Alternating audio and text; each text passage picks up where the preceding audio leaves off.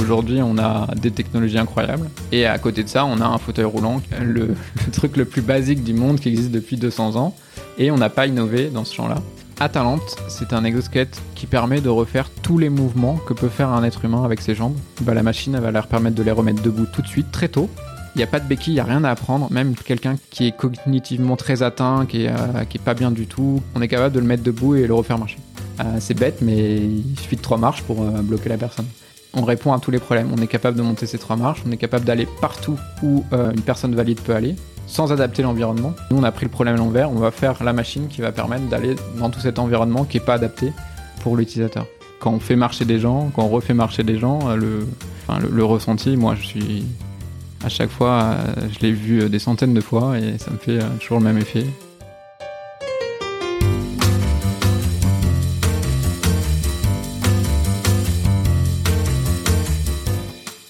Vous écoutez La Combinaison, le podcast qui part à la rencontre de personnes exceptionnelles qui ont réussi dans leur domaine. Sommes-nous tous égaux face à la réussite? Quel est le making-of, la combinaison d'éléments, de rencontres, de succès ou peut-être d'échecs qui ont porté des personnes ordinaires à devenir des entrepreneurs d'exception, des sportifs de haut niveau, des écrivains de renom ou des artistes qui rencontrent le succès? Je suis Frédéric Azoulay, un passionné de podcast depuis plusieurs années et dirigeant d'une entreprise papeo.fr, une imprimerie en ligne réactive pour les professionnels et les revendeurs. D'ailleurs, si vous écoutez cet épisode jusqu'à la fin, je vous offre un code promo pour commander sur notre site. Ces parcours de vie me passionnent, me fascinent et je me suis toujours demandé ce qui faisait la réussite d'une personne. Je sillonne la France pour tenter de répondre à ces questions en rencontrant ces personnalités incroyables. Tous les 9 jours, je vous retrouve et je vous partage ces conversations passionnantes qui j'espère vous inspireront autant que moi. Bonne écoute Salut Nicolas Bonjour Frédéric. Je suis content qu'on se rencontre. Moi aussi. Alors on va remercier Antoine Hubert d'Insect, épisode 58, qui nous a mis en relation. C'est un copain depuis euh, plusieurs années. Et il est cool en plus. Ouais. On a passé un bon, Et un bon impressionnant. moment. Ah, est impressionnant, ouais, ouais. Tu es le cofondateur de Wondercraft, une startup qui fabrique un exosquelette pour aider les personnes en fauteuil roulant à se déplacer. Votre but, et je crois que c'est un peu ta tagline, votre but est de rendre à toutes ces personnes extraordinaires des vies ordinaires. Parfaitement dit. Et c'est vraiment ça en fait. hein. On va largement y revenir. On va décrire ton parcours, comprendre comment vous avez eu l'idée, comment vous avez réalisé ce projet d'étudiant. Et ensemble, évidemment, on va tenter de comprendre la combinaison d'éléments qui t'a amené là où tu es arrivé. Avant tout, Nicolas, on va parler de toi et je voudrais que tu me dises un peu qui tu es. Euh, donc bonjour à tous, Nicolas Simon. Euh, donc voilà, j'ai 33 ans et j'ai commencé Wondercraft euh, tout de suite après mes études, donc où j'étais à l'école polytechnique et avant ça j'étais en prépa. J'ai grandi à la campagne, dans près de Chartres, dans vraiment dans, un petit village de 100 habitants. Et puis pour le lycée, on s'est rapproché des grandes villes, on allait à Versailles, donc j'étais au lycée Hoche. Et voilà. Petit, euh, ordinateur, euh, un peu tout ça, Internet. J'étais très geek. Euh, à 16 ans, j'ai fait une pétition pour que la ville du Chênay soit reliée à la fibre optique, euh, qui Ah avait oui. eu un certain succès. On peut encore retrouver les, coupures de presse à l'époque. Et voilà, ça, ça me, me souvenir de ça, ça me rappelle que j'étais déjà avec une envie de changer les choses et de me dire que voilà, on pouvait se mobiliser pour, pour changer les choses. Et on a eu la fibre, mais euh, des 15 ans après quasiment. Donc la pétition, elle est restée. euh, Elle est toujours en ligne, je pense. On peut la trouver. Polytechnique, c'est ça? Tout à fait, ouais. Euh, Tu voulais faire quoi initialement? Alors moi j'ai toujours eu deux passions, la, la physique et les sciences du vivant. Euh, je pense que j'ai toujours eu cette appétence pour les sciences, pour le progrès, pour la technologie. Euh, C'était deux champs qui m'interpellent beaucoup parce qu'il y a beaucoup de complexité et j'ai grand plaisir à maintenant être dans, même si c'est pas ma formation, parce que j'ai eu une formation euh, à l'école polytechnique qui était très technique, donc euh, électronique, informatique, euh, intelligence artificielle. La bio, j'ai toujours adoré ça. Et j'ai grand plaisir à aujourd'hui travailler ben, dans le secteur de la bio et avoir beaucoup de copains entrepreneurs qui sont dans la bio et qui font des trucs très très compliqués en bio, comme Antoine Antoine. mais il y en a d'autres. Euh, Xavier Duportet, par exemple, de, de Illigo Bioscience. euh, DNA Script qui font des, choses extraordinaires. C'est des gens que je vois régulièrement et je suis leur aventure avec grand plaisir parce que c'est un domaine qui me passionne. Et donc moi je suis un peu à l'intermédiaire des deux, donc à la fois c'est très technique, c'est de la mécanique, il y a des engrenages, et à la fois on, on a un rapport avec l'être humain, la maladie, les, fonctions du corps humain, et puis la marche qui est un grand une des grandes questions de, l'être humain, comment ça fonctionne. Euh, euh, voilà, c'est un, champ dans lequel je suis avec plaisir. Ah, c'est toute une partie qu'on va aborder parce qu'effectivement, euh, ce qu'on fait à, l'âge d'un an et demi, un an, un an et demi, on le fait, mais quand tu réfléchis bien, on ne sait pas comment ça marche. Enfin, moi, personnellement, je ne sais pas comment ça marche et tu vas un peu nous l'expliquer parce que je pense que de toute façon, c'est c'est les prémices de ton travail. La robotique, euh, c'est quelque chose que tu as découvert à Polytechnique ou tu étais euh, Tout à fait, ouais. Euh, j'ai rejoint l'association de robotique mmh. à l'école Polytechnique. on était quelques étudiants notre année-là et j'ai passé de nombreuses heures. En fait, je passais mes nuits littéralement de 10h à 4h du matin dans le local de l'association de robotique, qui s'appelait le Binet Robotique, pour participer à la Coupe de France de robotique. Et notre année, on a eu le plaisir de finir dans les huit premiers, donc ce qui était, euh, ce qui était jamais arrivé pour l'association de l'X depuis euh, des années, euh, grâce à la promotion d'au-dessus qui avait travaillé déjà l'année d'avant pour essuyer les plâtres et qui, notre année, a réussi à être quatrième. Et donc, c'est vraiment quelque chose qui m'a passionné. Moi, la robotique, ce qui ce qui est vraiment ce qui me passionne. J'ai toujours été très geek et très dans l'informatique et tout ça. Mais Lego et tout avec euh, la robotique parce que c'est il y a quand même pas mal de sources Lego. En fait, on utilise beaucoup le Lego. Euh, c'est facile. Bah, hein. Pas du tout. Moi, j'ai pas fait de robotique du tout avant euh, mmh. d'arriver à l'école. Et j'étais plutôt dans tout ce qui était l'informatique. Mmh. Et hum, ce que j'adore dans la robotique, c'est que je trouve que le l'informatique, les applis, le, web, etc. Il y a toujours une limite physique qui est que bah, ça restera dans un écran et on pourra jamais avoir un impact concret sur le monde physique euh, avec des algorithmes euh, et de l'informatique. Et quand on veut avoir une action physique sur le monde, bah là, ça, ça devient de la robotique.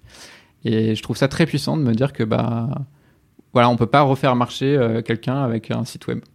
Il faut aller dans le monde physique et et donc c'est ça qui me passionne dans la robotique, c'est de me dire qu'on d'avoir une action euh, concrète sur le monde physique. Après, c'est beaucoup plus dur parce que bah, dans le monde physique, il y a toutes les contraintes. Donc, euh, il faut fabriquer. Euh, quand nous, on fait un robot, quand on le développe, bah, on va mettre trois mois à recevoir une pièce. On va mettre du temps à la designer.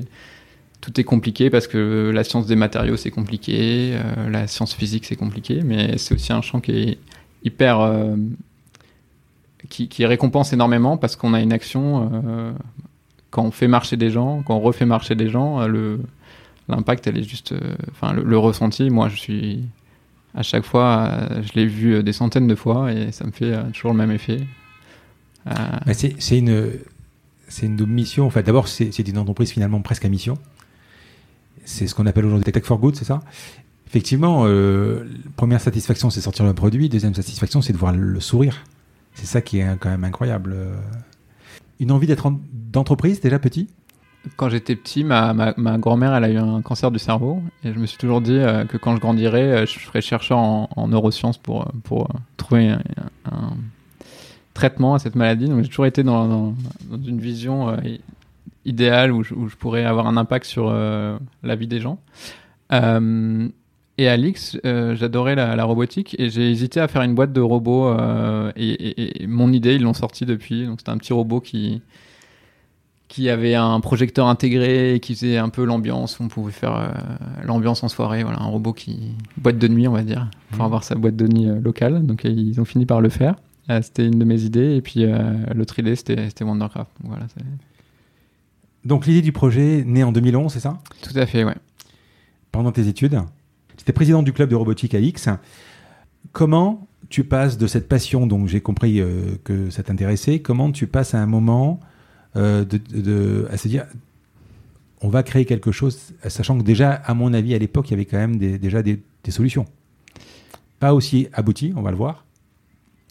Alors moi, j'ai une euh, histoire personnelle euh, particulière. Donc, ma grand-mère avait une maladie neurodégénérative qui s'appelle Charcot-Marie-Touffe. et elle a eu 10 enfants et elle a transmis à 7 de ces 10 enfants, qui, dont mon père et euh, qui l'a transmis à deux de ses trois enfants, donc mon frère et ma soeur. Donc euh, je suis d'une famille où il y a beaucoup de personnes en situation de handicap. Donc c'est une, une, maladie qui euh, touche essentiellement les garçons. Les filles sont aussi touchées. Ils peuvent transmettre la maladie, mais ça s'exprime moins chez eux. C'est la maladie de Stephen Hawking? Euh, C'est une variante. La maladie de Stephen Hawking est plus grave, mmh. plus agressif. Charcot-Maille-Tooth, c'est un peu moins agressif. Euh, pour les garçons, ça commence à la puberté euh, et puis euh, ça se dégrade, il y a une dégénérescence au fur et à mesure de, de l'âge. Et en gros, les personnes se retrouvent en fauteuil roulant entre 30 et 50 ans. D'accord. Voilà. Et donc moi, je vis avec ça depuis que je suis tout petit. Mmh. et en fait, j'ai voulu allier ma passion de la robotique avec trouver une solution pour donc mes proches euh, pour leur offrir un outil technologique qui leur permette de continuer à marcher bah, quand ils ne pourraient plus marcher euh, de, manière autonome. Et vraiment, mon point de départ, c'était de dire qu'aujourd'hui, on a des technologies incroyables. Et à côté de ça, on a un fauteuil roulant qui est euh, le, truc le plus basique du monde qui existe depuis 200 ans. Et on n'a pas innové dans ce champ-là. Et après, en fait, euh, nos concurrents, donc effectivement, on avait des concurrents à l'époque. Quand je me suis lancé en 2011, il y avait les premiers exosquelettes à béquilles, dont le pionnier qui s'appelle Rewalk, qui est notre mhm. concurrent israélien, qui a été fondé par un ingénieur tétraplégique, qui malheureusement ne peut pas utiliser son propre exosquelette, puisque il est aussi atteint des bras, et donc euh, dans un exosquelette à béquilles, on a besoin des bras. Et c'est aussi le cas de ma famille, puisque en fait, euh, la maladie, elle touche à la fois les bras et les jambes. Et donc, de toute façon, pour eux, il était hors de question de pouvoir utiliser des béquilles. Parce que nos exosquelettes concurrents, euh, donc ils vont avoir 4 degrés de liberté aux, hanches et aux genoux. Et ils vont obliger, pour s'équilibrer, à utiliser des béquilles et donc utiliser massivement euh, la force des bras et du haut du corps. Euh, ce qui impose d'être fort des bras. Et aussi ce qui impose beaucoup de fatigue parce que c'est un peu l'équivalent de quand nous on a une attelle et qu'on doit marcher avec des béquilles. C'est très très fatigant de marcher avec des béquilles. Alors on, on va déjà rappeler un peu ce que c'est parce qu'on va l'utiliser de toute façon. Euh, paraplégique, c'est les membres inférieurs qui ne fonctionnent plus. Et tétraplégique, c'est les quatre membres, c'est ça C'est ça. Donc, euh, ça dépend de la... Quand c'est dû à une lésion médulaire, ça dépend de la hauteur de la lésion médulaire. Donc typiquement, si la lésion elle est au niveau des abdominaux, bah, tout ce qui est en dessous, on n'a plus de muscles et plus de sensations. Mmh. Si la, la, liaison elle est au niveau du, du cou, par exemple, bah, tous les membres supérieurs sont touchés. Et donc on n'a plus de sensations et plus de force dans les bras. Et après, il peut y avoir des lésions incomplètes, et donc des paraparésies, tétraparésies, qui font qu'on a encore un peu de sensation, encore un peu de force, mais pas suffisamment pour marcher de manière autonome ou porter des objets de manière autonome. Donc tu es touché euh, dans ta famille, tu as ce vœu, toi polytechnicien, euh, tu te dis c'est possible, alors c'est vraiment le vœu, mais c'est de la science-fiction euh, tu sais que ça va être possible?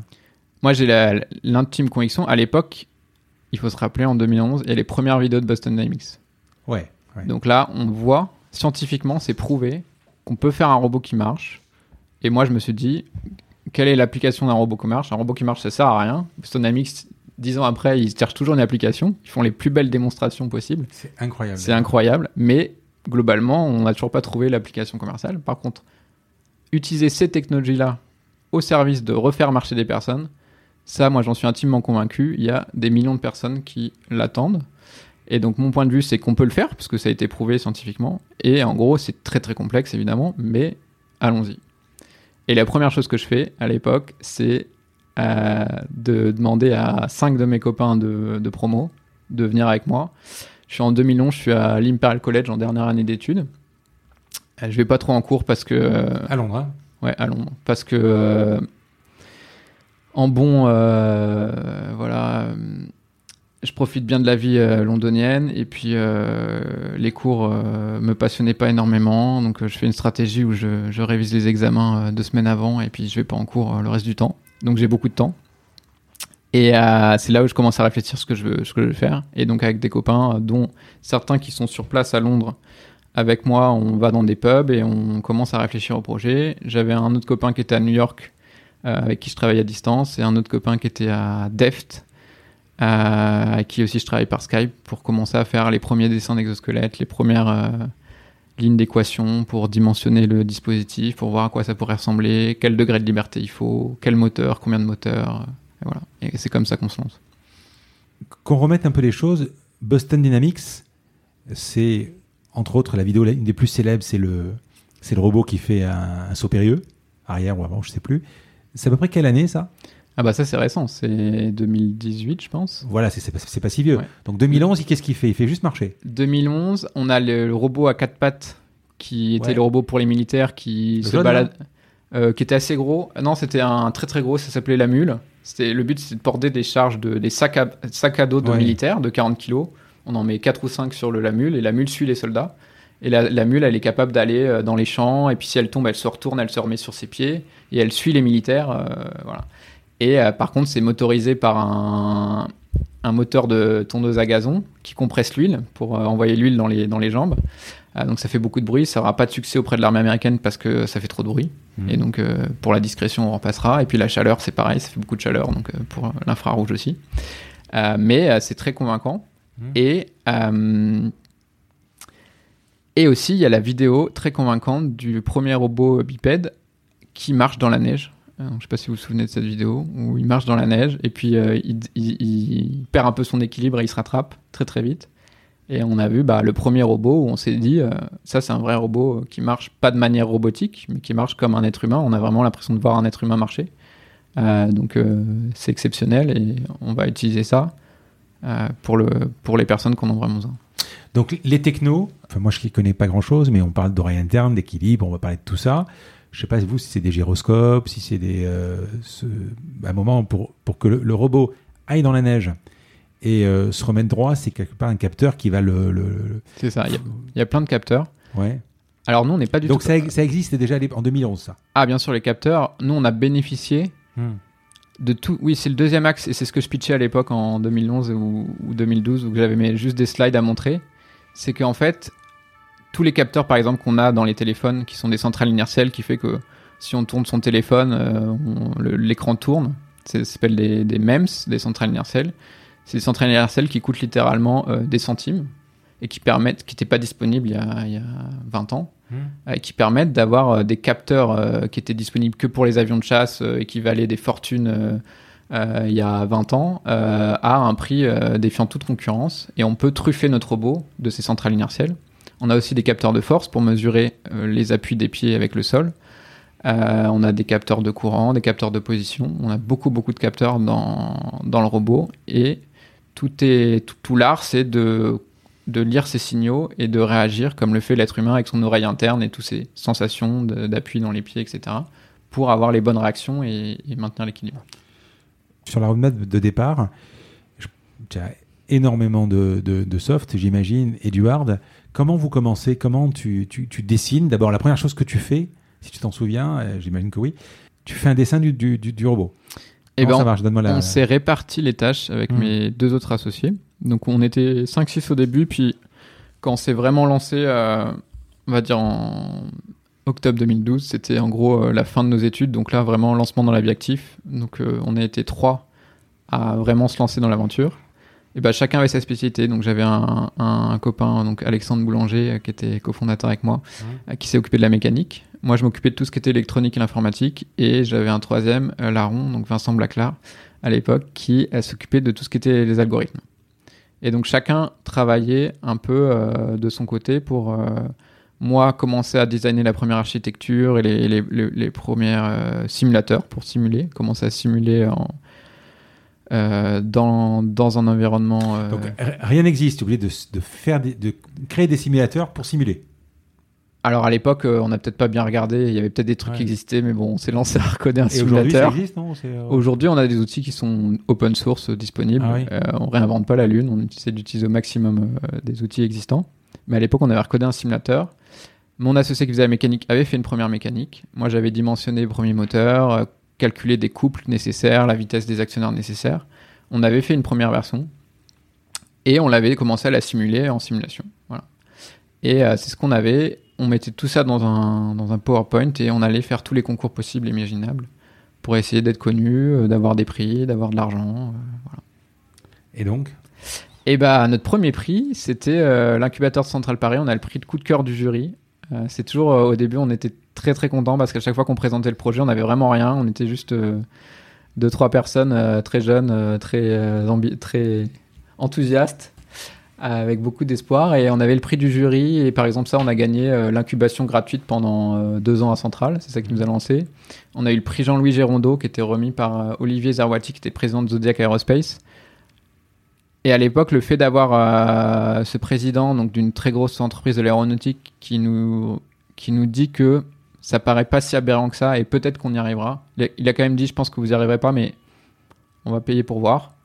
Euh, on avait eu 30 euh, 000 euros à l'époque, c'était nos premiers sous, et c'est vraiment ça qui nous a convaincus de se dire bah ouais, allez, on y croit là. Il y a quand même le président d'une boîte de 10 euh, 000 ingénieurs qui vient de, dire que peut-être que ça va marcher. donc allons-y, essayons, on n'a rien à perdre. Et c'est comme ça qu'on s'est lancé vraiment dans l'aventure, donc avec une place à l'incubateur central, un petit peu de sous pour faire le premier prototype. et puis on a aussi le concours à l'époque du ministère de la Recherche euh, qu'on avait eu. Euh, Vous avez été aidé par les mines aussi, je crois, par Paritech, non? Alors très très vite, on a eu l'aide de Jean-Louis Constanza, qui est maintenant de nos associés, mmh. euh, qui lui aussi a une histoire personnelle avec le handicap. donc il a un fils qui a une maladie qui est très proche de la maladie de ma famille.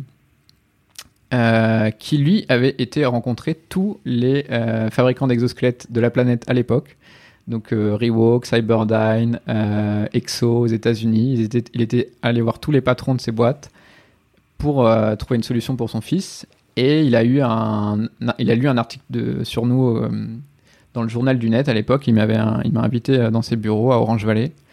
voilà, donc j'étais très impressionné à 23 ans d'aller dans le bureau d'un président de business unit d'Orange. il m'a reçu dans son bureau et on a discuté pendant deux heures. Et il a été convaincu par euh, ma vision, mon ambition. il avait vu les, limites des, concurrents et euh, il y avait les mêmes problématiques pour son fils, puisqu'il pouvait, il était atteint des bras aussi, donc on ne pouvait pas utiliser de béquilles. Et il nous a aidé euh, tout ce qu'il pouvait à partir de ce moment-là. Dans cette croisade pour arriver à sortir le prototype, tu te souviens quels étaient les, vraiment les problèmes qui ont mis vraiment du temps à résoudre? C'était plus hard, c'était plus soft, c'était euh, la matière. Vous l'aviez, je pense que c'était quoi, de l'acier, du carbone, c'était euh, ça déjà. On était vraiment, euh, quand on y repense, quand on travaillait, on était trois, on était vraiment au tout début. Moi, je me, je me souviens de travailler sur un, actionneur. on avait imprimé en 3D les, les pièces, et puis je démarre l'actionneur. Première fois que je mets le courant, ça part en pleine balle et tout explose. C'est quoi l'actionneur? C'est un moteur, quoi. Un moteur, euh, un vérin linéaire. Euh, je le démarre, il démarre, il fait toute sa course et il explose tout le mécanisme. Et voilà. Et on était. Euh, enfin. quand on regarde dix ans en arrière, il y avait tellement de choses à faire pour arriver là où on en est aujourd'hui qu'on était vraiment au tout, tout début. Et on a commencé vraiment à y arriver quand on été plus 15, 30, etc. Mais tout le, toute la difficulté, c'était de, à chaque étape, montrer qu'on avait suffisamment avancé pour qu'on veuille bien nous confier plus de moyens pour continuer dans cette aventure qui est, très longue, puisqu'en gros, euh, on a mis, euh, donc le produit a été marqué CE en mars 2019, et donc on a commencé en 2011, donc on a mis 8 ans à mettre un produit sur le marché. On va expliquer exactement ce que fait votre produit, parce qu'au moins on tourne autour là, c'est quoi le produit? Tu peux m'expliquer? Alors, euh, Atalante, c'est un exosquelette euh, aujourd'hui qui est vendu dans les centres de rééducation. Donc, c'est un exosquelette avec 12 degrés de liberté, euh, donc 12 moteurs, donc 2 dans les chevilles, 1 dans le genou, 3 dans les hanches, fois les deux jambes, qui permet de refaire tous les mouvements que peut faire un être humain avec ses jambes. Donc, se lever, marcher, tourner sur place,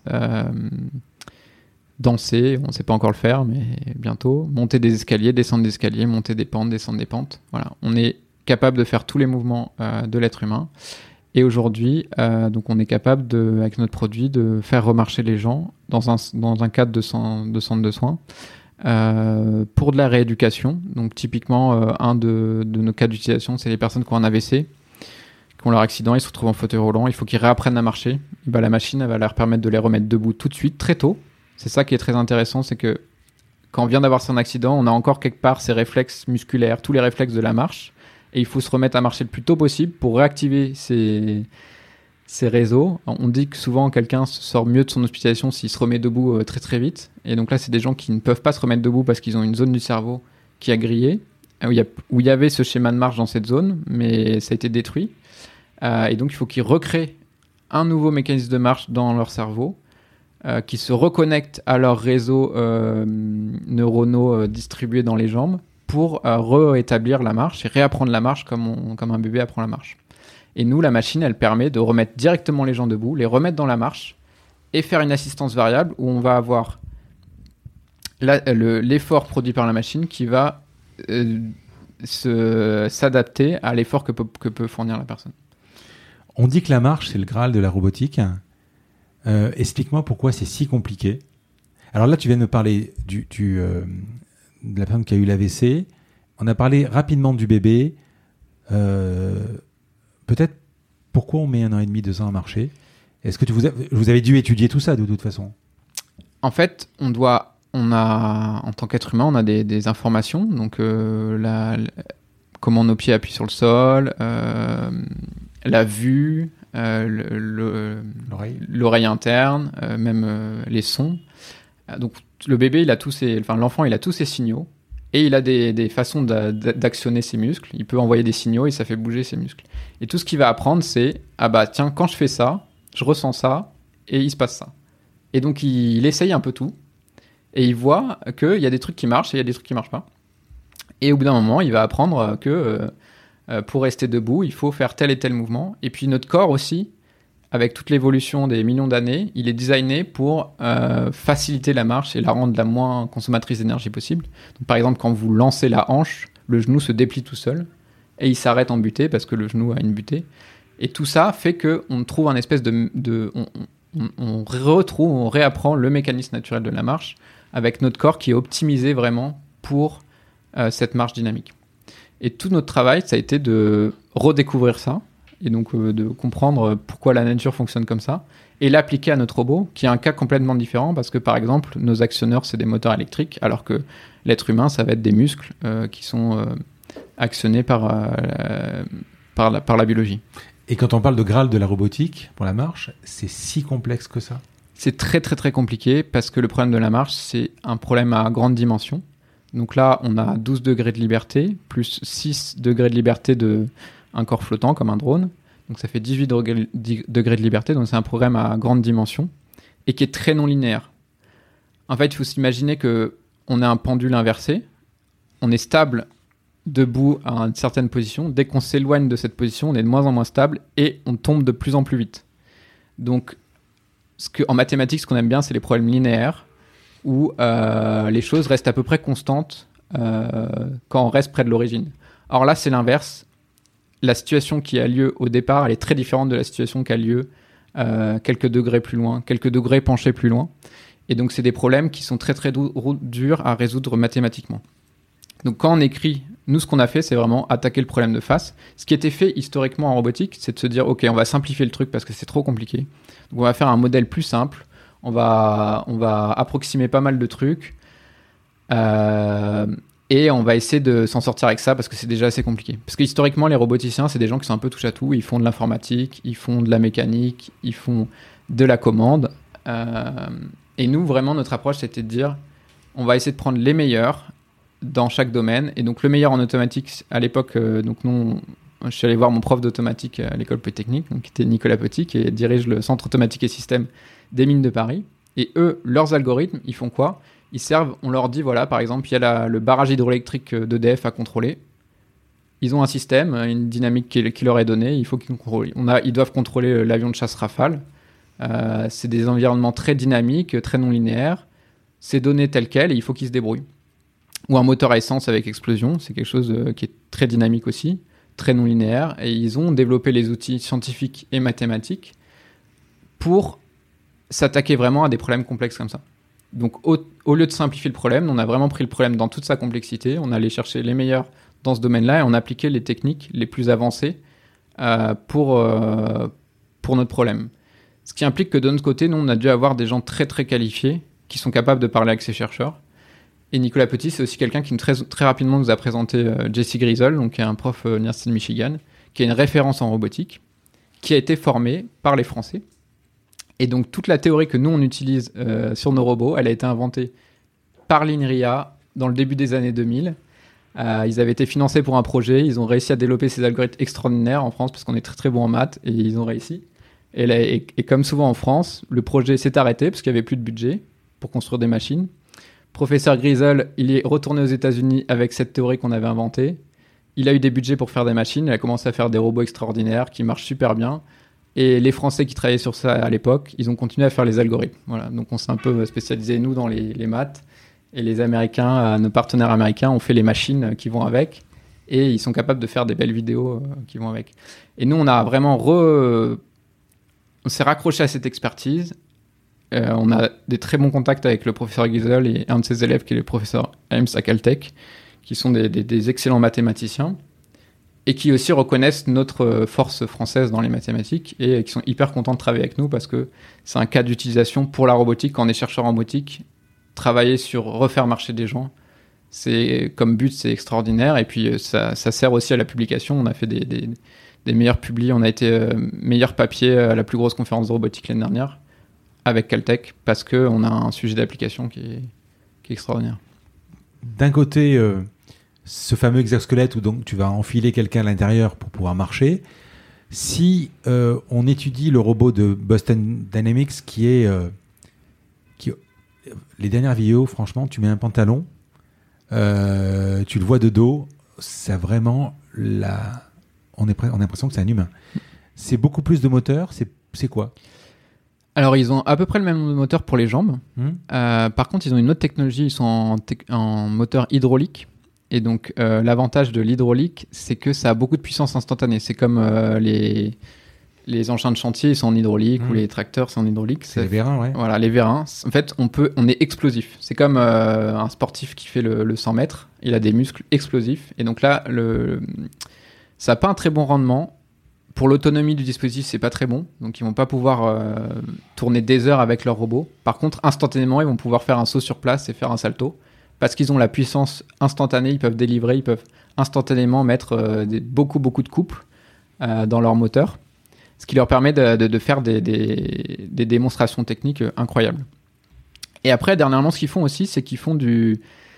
ah, Ils, ils- ils- ils font de l'apprentissage avec leur robot, c'est-à-dire qu'en fait, un humain mime un mouvement, il scanne le mouvement avec un dispositif de motion capture, et ensuite ils ont développé des algorithmes pour recaler ça sur leur robot.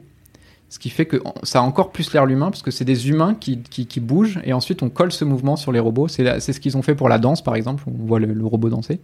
Et je pense que c'est aussi ce qu'ils font pour les, les, saltos.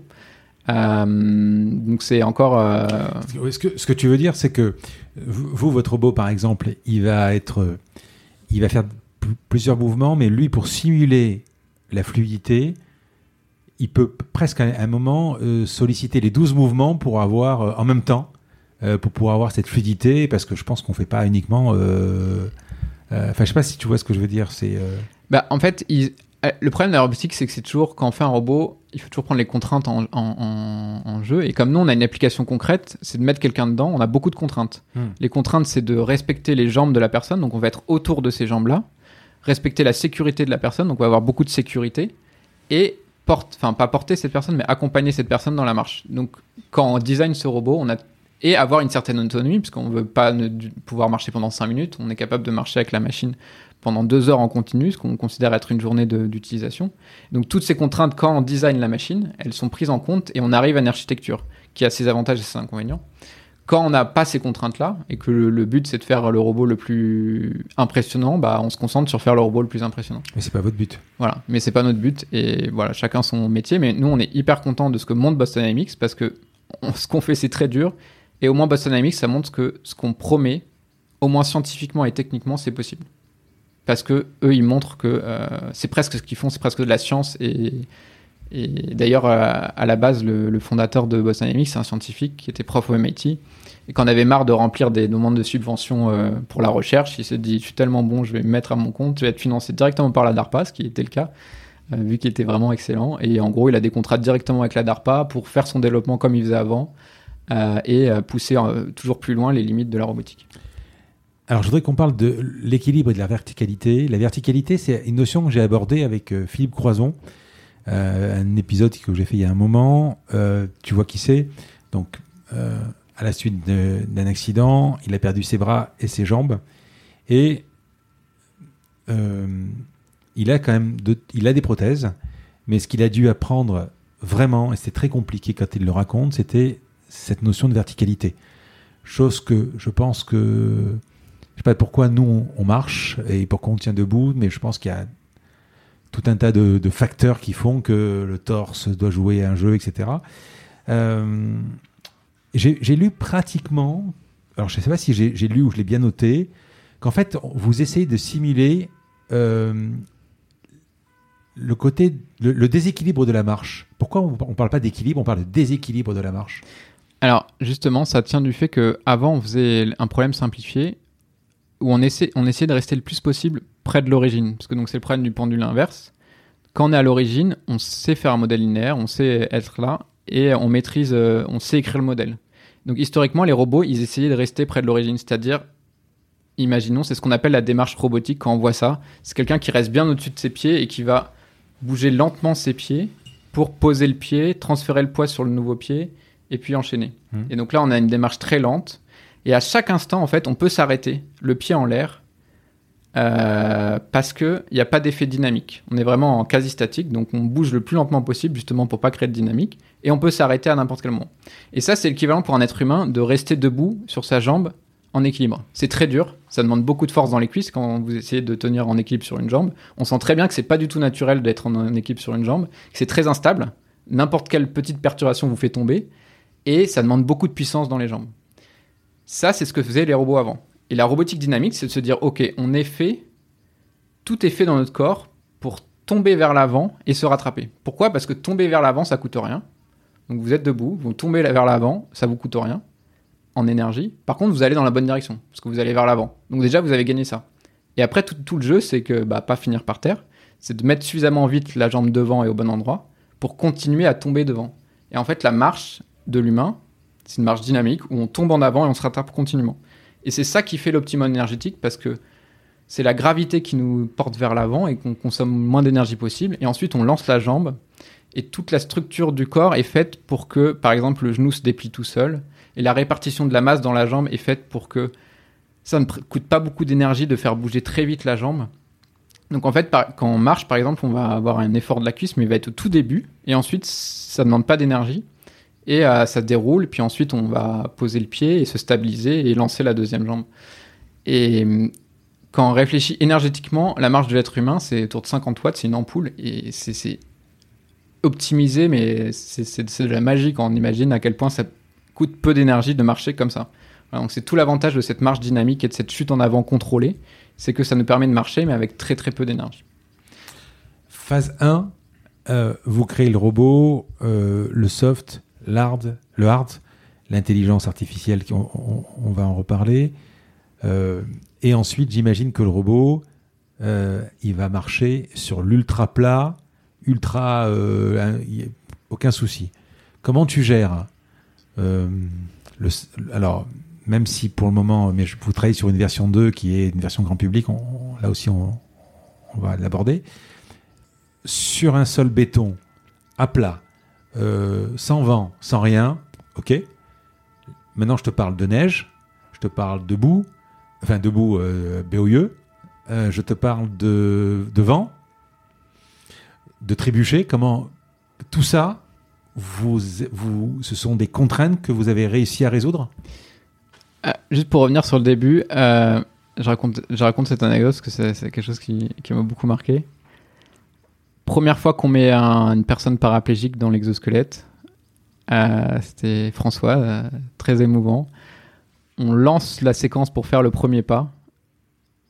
Euh, l'exo bouge, il bouge ses jambes, et c'est comme de la guimauve, le pied se décolle pas, et, voilà. Et le premier pas, en fait, le pied n'est pas décollé, on n'a pas réussi à marcher. Et grosse déception, enfin, même pas déception parce qu'on s'y attendait. Et voilà on travaille, on travaille pendant un ou deux jours et on, force la, trajectoire, etc. On arrive à faire le premier pas. Euh, c'était juste un pas de 10 cm. Euh. ça, c'était en, 2015. Euh, on avait déjà 50 développements pour en arriver là. Et on était super fiers, on était tous en train de pleurer. François était aux anges d'avoir fait ce premier pas qui ressemblait à rien. Et tout le jeu depuis, ça a été de, fiabiliser cette plateforme, d'améliorer les performances, de comprendre pourquoi il se comportait pas comme on avait prévu parce qu'en fait il y a beaucoup de flexibilité donc il est trop mou. Donc quand on croit que la jambe elle est en l'air en fait elle est encore collée au sol euh, parce que le robot se déforme sous son propre poids.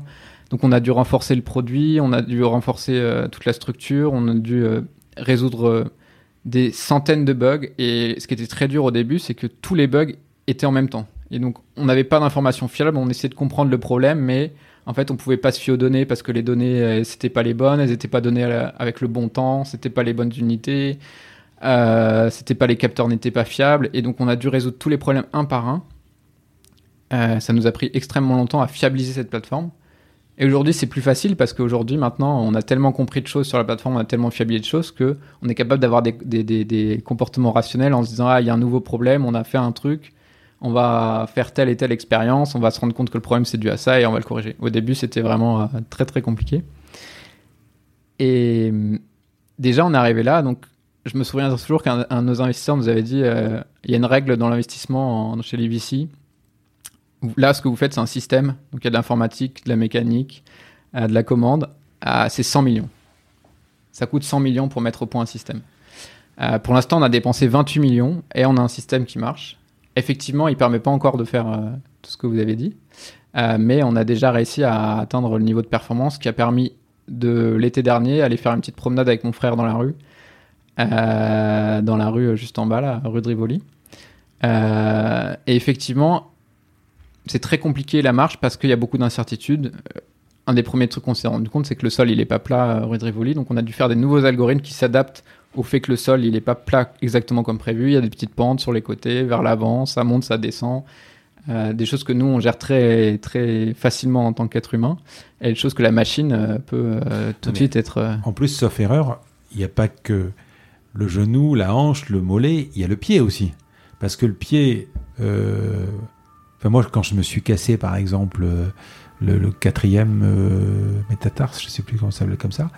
Euh, quand, le, petit doigt est cassé, tu, as un problème, il faut que tu compenses. Euh, donc je pense que le pied, à un moment, lui aussi, la cheville, et ça, ça le fait. Ça peut pas le faire, ça. Si, si, bah en fait, nous, ce qu'on fait, c'est qu'on a des capteurs de force sous les pieds et nos algorithmes s'adaptent en permanence avec le terrain pour coller au terrain, pour transmettre les bons efforts. Euh, et donc le vent, la pluie, quelqu'un qui vous pousse dans la rue, on est en train de travailler dessus. Et le gros avantage qu'on a, c'est qu'en ayant designé des, des algorithmes dynamiques, comme justement, ce qu'on sait faire, c'est rattraper une chute constante en avant. Quand on vous pousse, c'est juste une chute un peu plus rapide, un peu plus violente. Mais vous êtes déjà en train de tomber. Donc nous, les algorithmes, qu'on soit en train de tomber plus ou moins vite, c'est les mêmes. Donc tout, est une, histoire de vitesse, de réactivité et de bouger l'avant-jambe suffisamment vite. Mais on est déjà en train de tomber. Donc euh, si quelqu'un vous pousse, effectivement, vous allez accélérer le mouvement de votre jambe. Euh, mais et le détendre. Et le détendre. mais ça reste. faire une amplitude plus large. voilà, mais ça reste à peu près le même mouvement un peu euh, amplifié pour prendre en compte le fait qu'on est en train de tomber plus vite que prévu. Euh, mais ça reste le même concept parce qu'on est déjà dans ce paradigme de la marche dynamique. Euh, et comme on voit Boston Dynamics, une fois qu'on l'a vu sauter sur des caisses, on se doute que c'est possible qu'il fasse un, salto arrière parce qu'une fois qu'on maîtrise un certain ensemble de, mouvements dynamiques, ben on se doute bien que voilà. Donc nous, sur quoi on travaille, c'est justement être robuste aux perturbations. Les premières perturbations qu'on a nous en tant que dans notre machine, c'est l'utilisateur. Parce que l'utilisateur, il fait ce qu'il veut. S'il a envie de se jeter euh, sur le côté, il peut se jeter sur le côté et il faut encore qu'on le maintienne debout. Par contre, la personne qui est à l'intérieur du robot, tu peux pas utiliser son oreille interne. C'est euh, plutôt euh, les gyroscopes ou je sais pas quels outils vous avez à l'intérieur qui, vont compenser.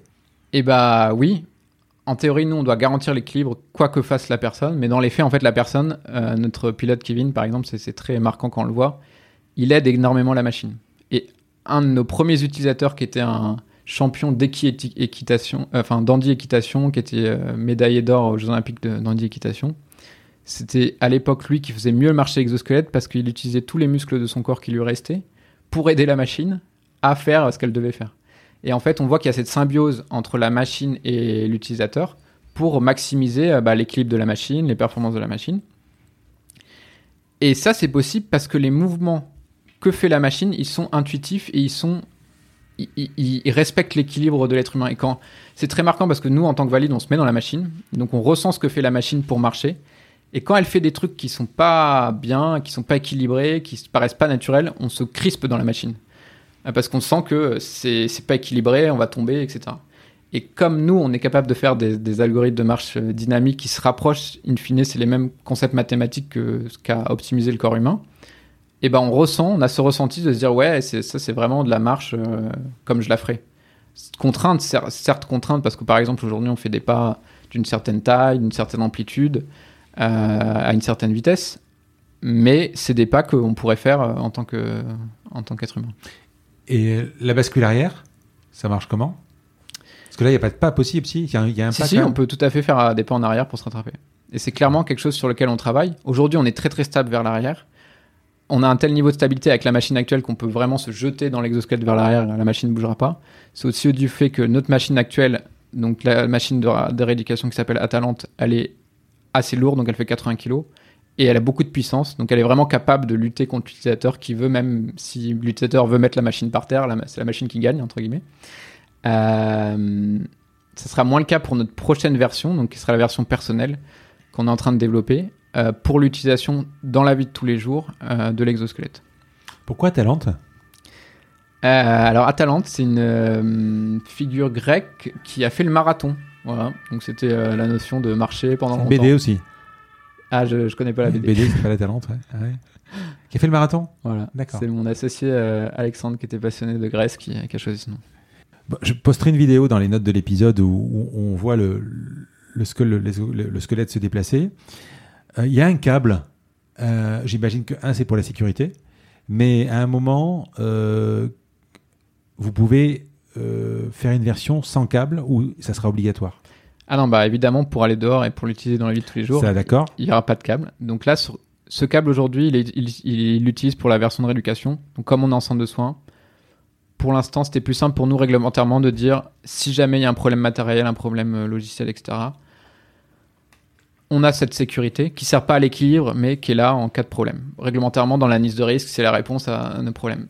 Aujourd'hui, il faut qu'on atteigne le niveau de fiabilité de la machine et les systèmes de sécurité de dernier ressort qui nous permettent de se passer de ce câble. Donc c'est ce sur quoi on travaille activement.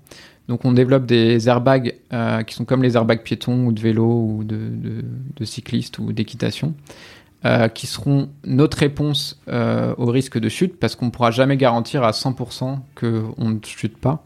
L'être humain chute, euh, ça arrive tous les jours que des gens tombent. On peut pas garantir à 100%, donc on est obligé de répondre que ce qui se passera dans ce cas-là. Et donc nous, on veut la sécurité de notre utilisateur. Et donc on a prévu un système d'airbag qui se gonfle, qui nous permettra de tomber de manière douce dans des, dans des, dans des ballons. Et donc ça, on a développé ça. Et par ailleurs, on développe la fiabilité de la machine qui fera que on aura le moins d'incidents possible pour vraiment avoir. euh, Et là, on atteint des, niveaux de criticité qui sont un peu comme euh, dans l'aviation, où il faut quand l'avion est en l'air, il faut pas qu'il se crache. Bah, nous, c'est pareil quand on marche, il faut pas qu'on tombe. Et donc, ça implique euh, de à augmenter la sécurité de nos logiciels, créer de la redondance de capteurs, créer de la redondance de câbles. C'est deux choses qui sont possibles puisque c'est fait euh, dans l'aéronautique quand on envoie des gens sur, euh, sur la Lune, euh, dans les avions. Mais ça demande de, de notre côté l'investissement pour encore augmenter le niveau de fiabilité de notre produit. Et voilà. La version 2, c'est-à-dire la version grand public autonome qu'on pourra prendre à la maison, elle, peut être connectée euh, pour, pour vous envoyer un message pour dire il y a un problème? Bien sûr, elle sera connectée. On pourra faire une alerte directement au secours s'il y a un problème pour venir vous chercher, euh, comme on a aujourd'hui la- l'alerte dans les véhicules quand il y a un accident. Euh, voilà, on travaille sur tous ces. ces- Et, ce qui est exceptionnel, c'est que tout ça, ça paraît un peu de la science-fiction, mais finalement, en fait, euh, des airbags, en fait, ça existe. On a des fabricants d'airbags qui peuvent nous fabriquer les airbags pour nous. Euh, on a les capteurs qui vont avec. On a la puce 4G pour communiquer la po- position GPS de. Tout existe. Tout existe. Voilà. Et tout est une question d'assembler. Alors c'est ça la difficulté. Nous, c'est vraiment un problème de, de systémier, d'assemblier, comme euh, les gens qui font un avion de chasse, ils prennent euh, sur étagère euh, plein plein d'éléments et il faut les mettre ensemble et les faire communiquer correctement ensemble. Et nous, c'est notre gros travail. On essaye au maximum de ne pas développer des, des sous-éléments. Parce que c'est déjà suffisamment compliqué comme ça, et de prendre le plus de possible de choses sur étagère, soit logiciel ou, ou matériel. J'ai lu que le calculateur euh, calculait 30 000 opérations par seconde. Euh, ouais, en fait, euh, notre boucle de rétroaction la plus, à plus bas niveau, on est toutes les millisecondes. Donc, euh, 1000 fois par seconde, on doit calculer un ordre à envoyer euh, aux jambes pour Mhm. tous les moteurs. Et euh, encore plus à plus haute fréquence que ça, on a d'autres boucles qui asservissent les moteurs, qui ré- ré- répercutent l'information. On a plus d'une centaine de capteurs dans l'exosquelette en tout. Euh, et donc cette information doit remonter au calculateur central, qui est notre cerveau, et qui calcule euh, toutes les millisecondes les ordres qu'il doit envoyer pour maintenir l'équilibre euh, du dispositif. Alors, comment il marche? Comment, je, comment, ça, comment il se déplace?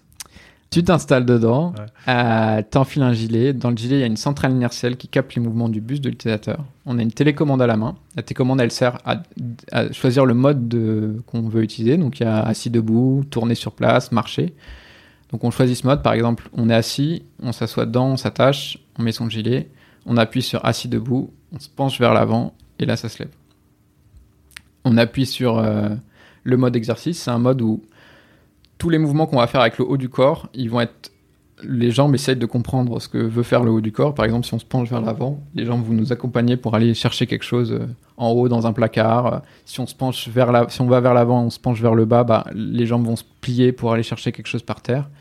Euh, Il y a des vidéos sur internet euh, assez frappantes de Kevin euh, qui se déplace dans son appartement, qui va euh, prendre un truc dans son frigo, mettre un truc au four, euh, faire la cuisine. Avec celui-là ou la version 2 Avec celui-là, euh, on est déjà capable de le faire sans treuil, euh, sans fil, fil de sécurité.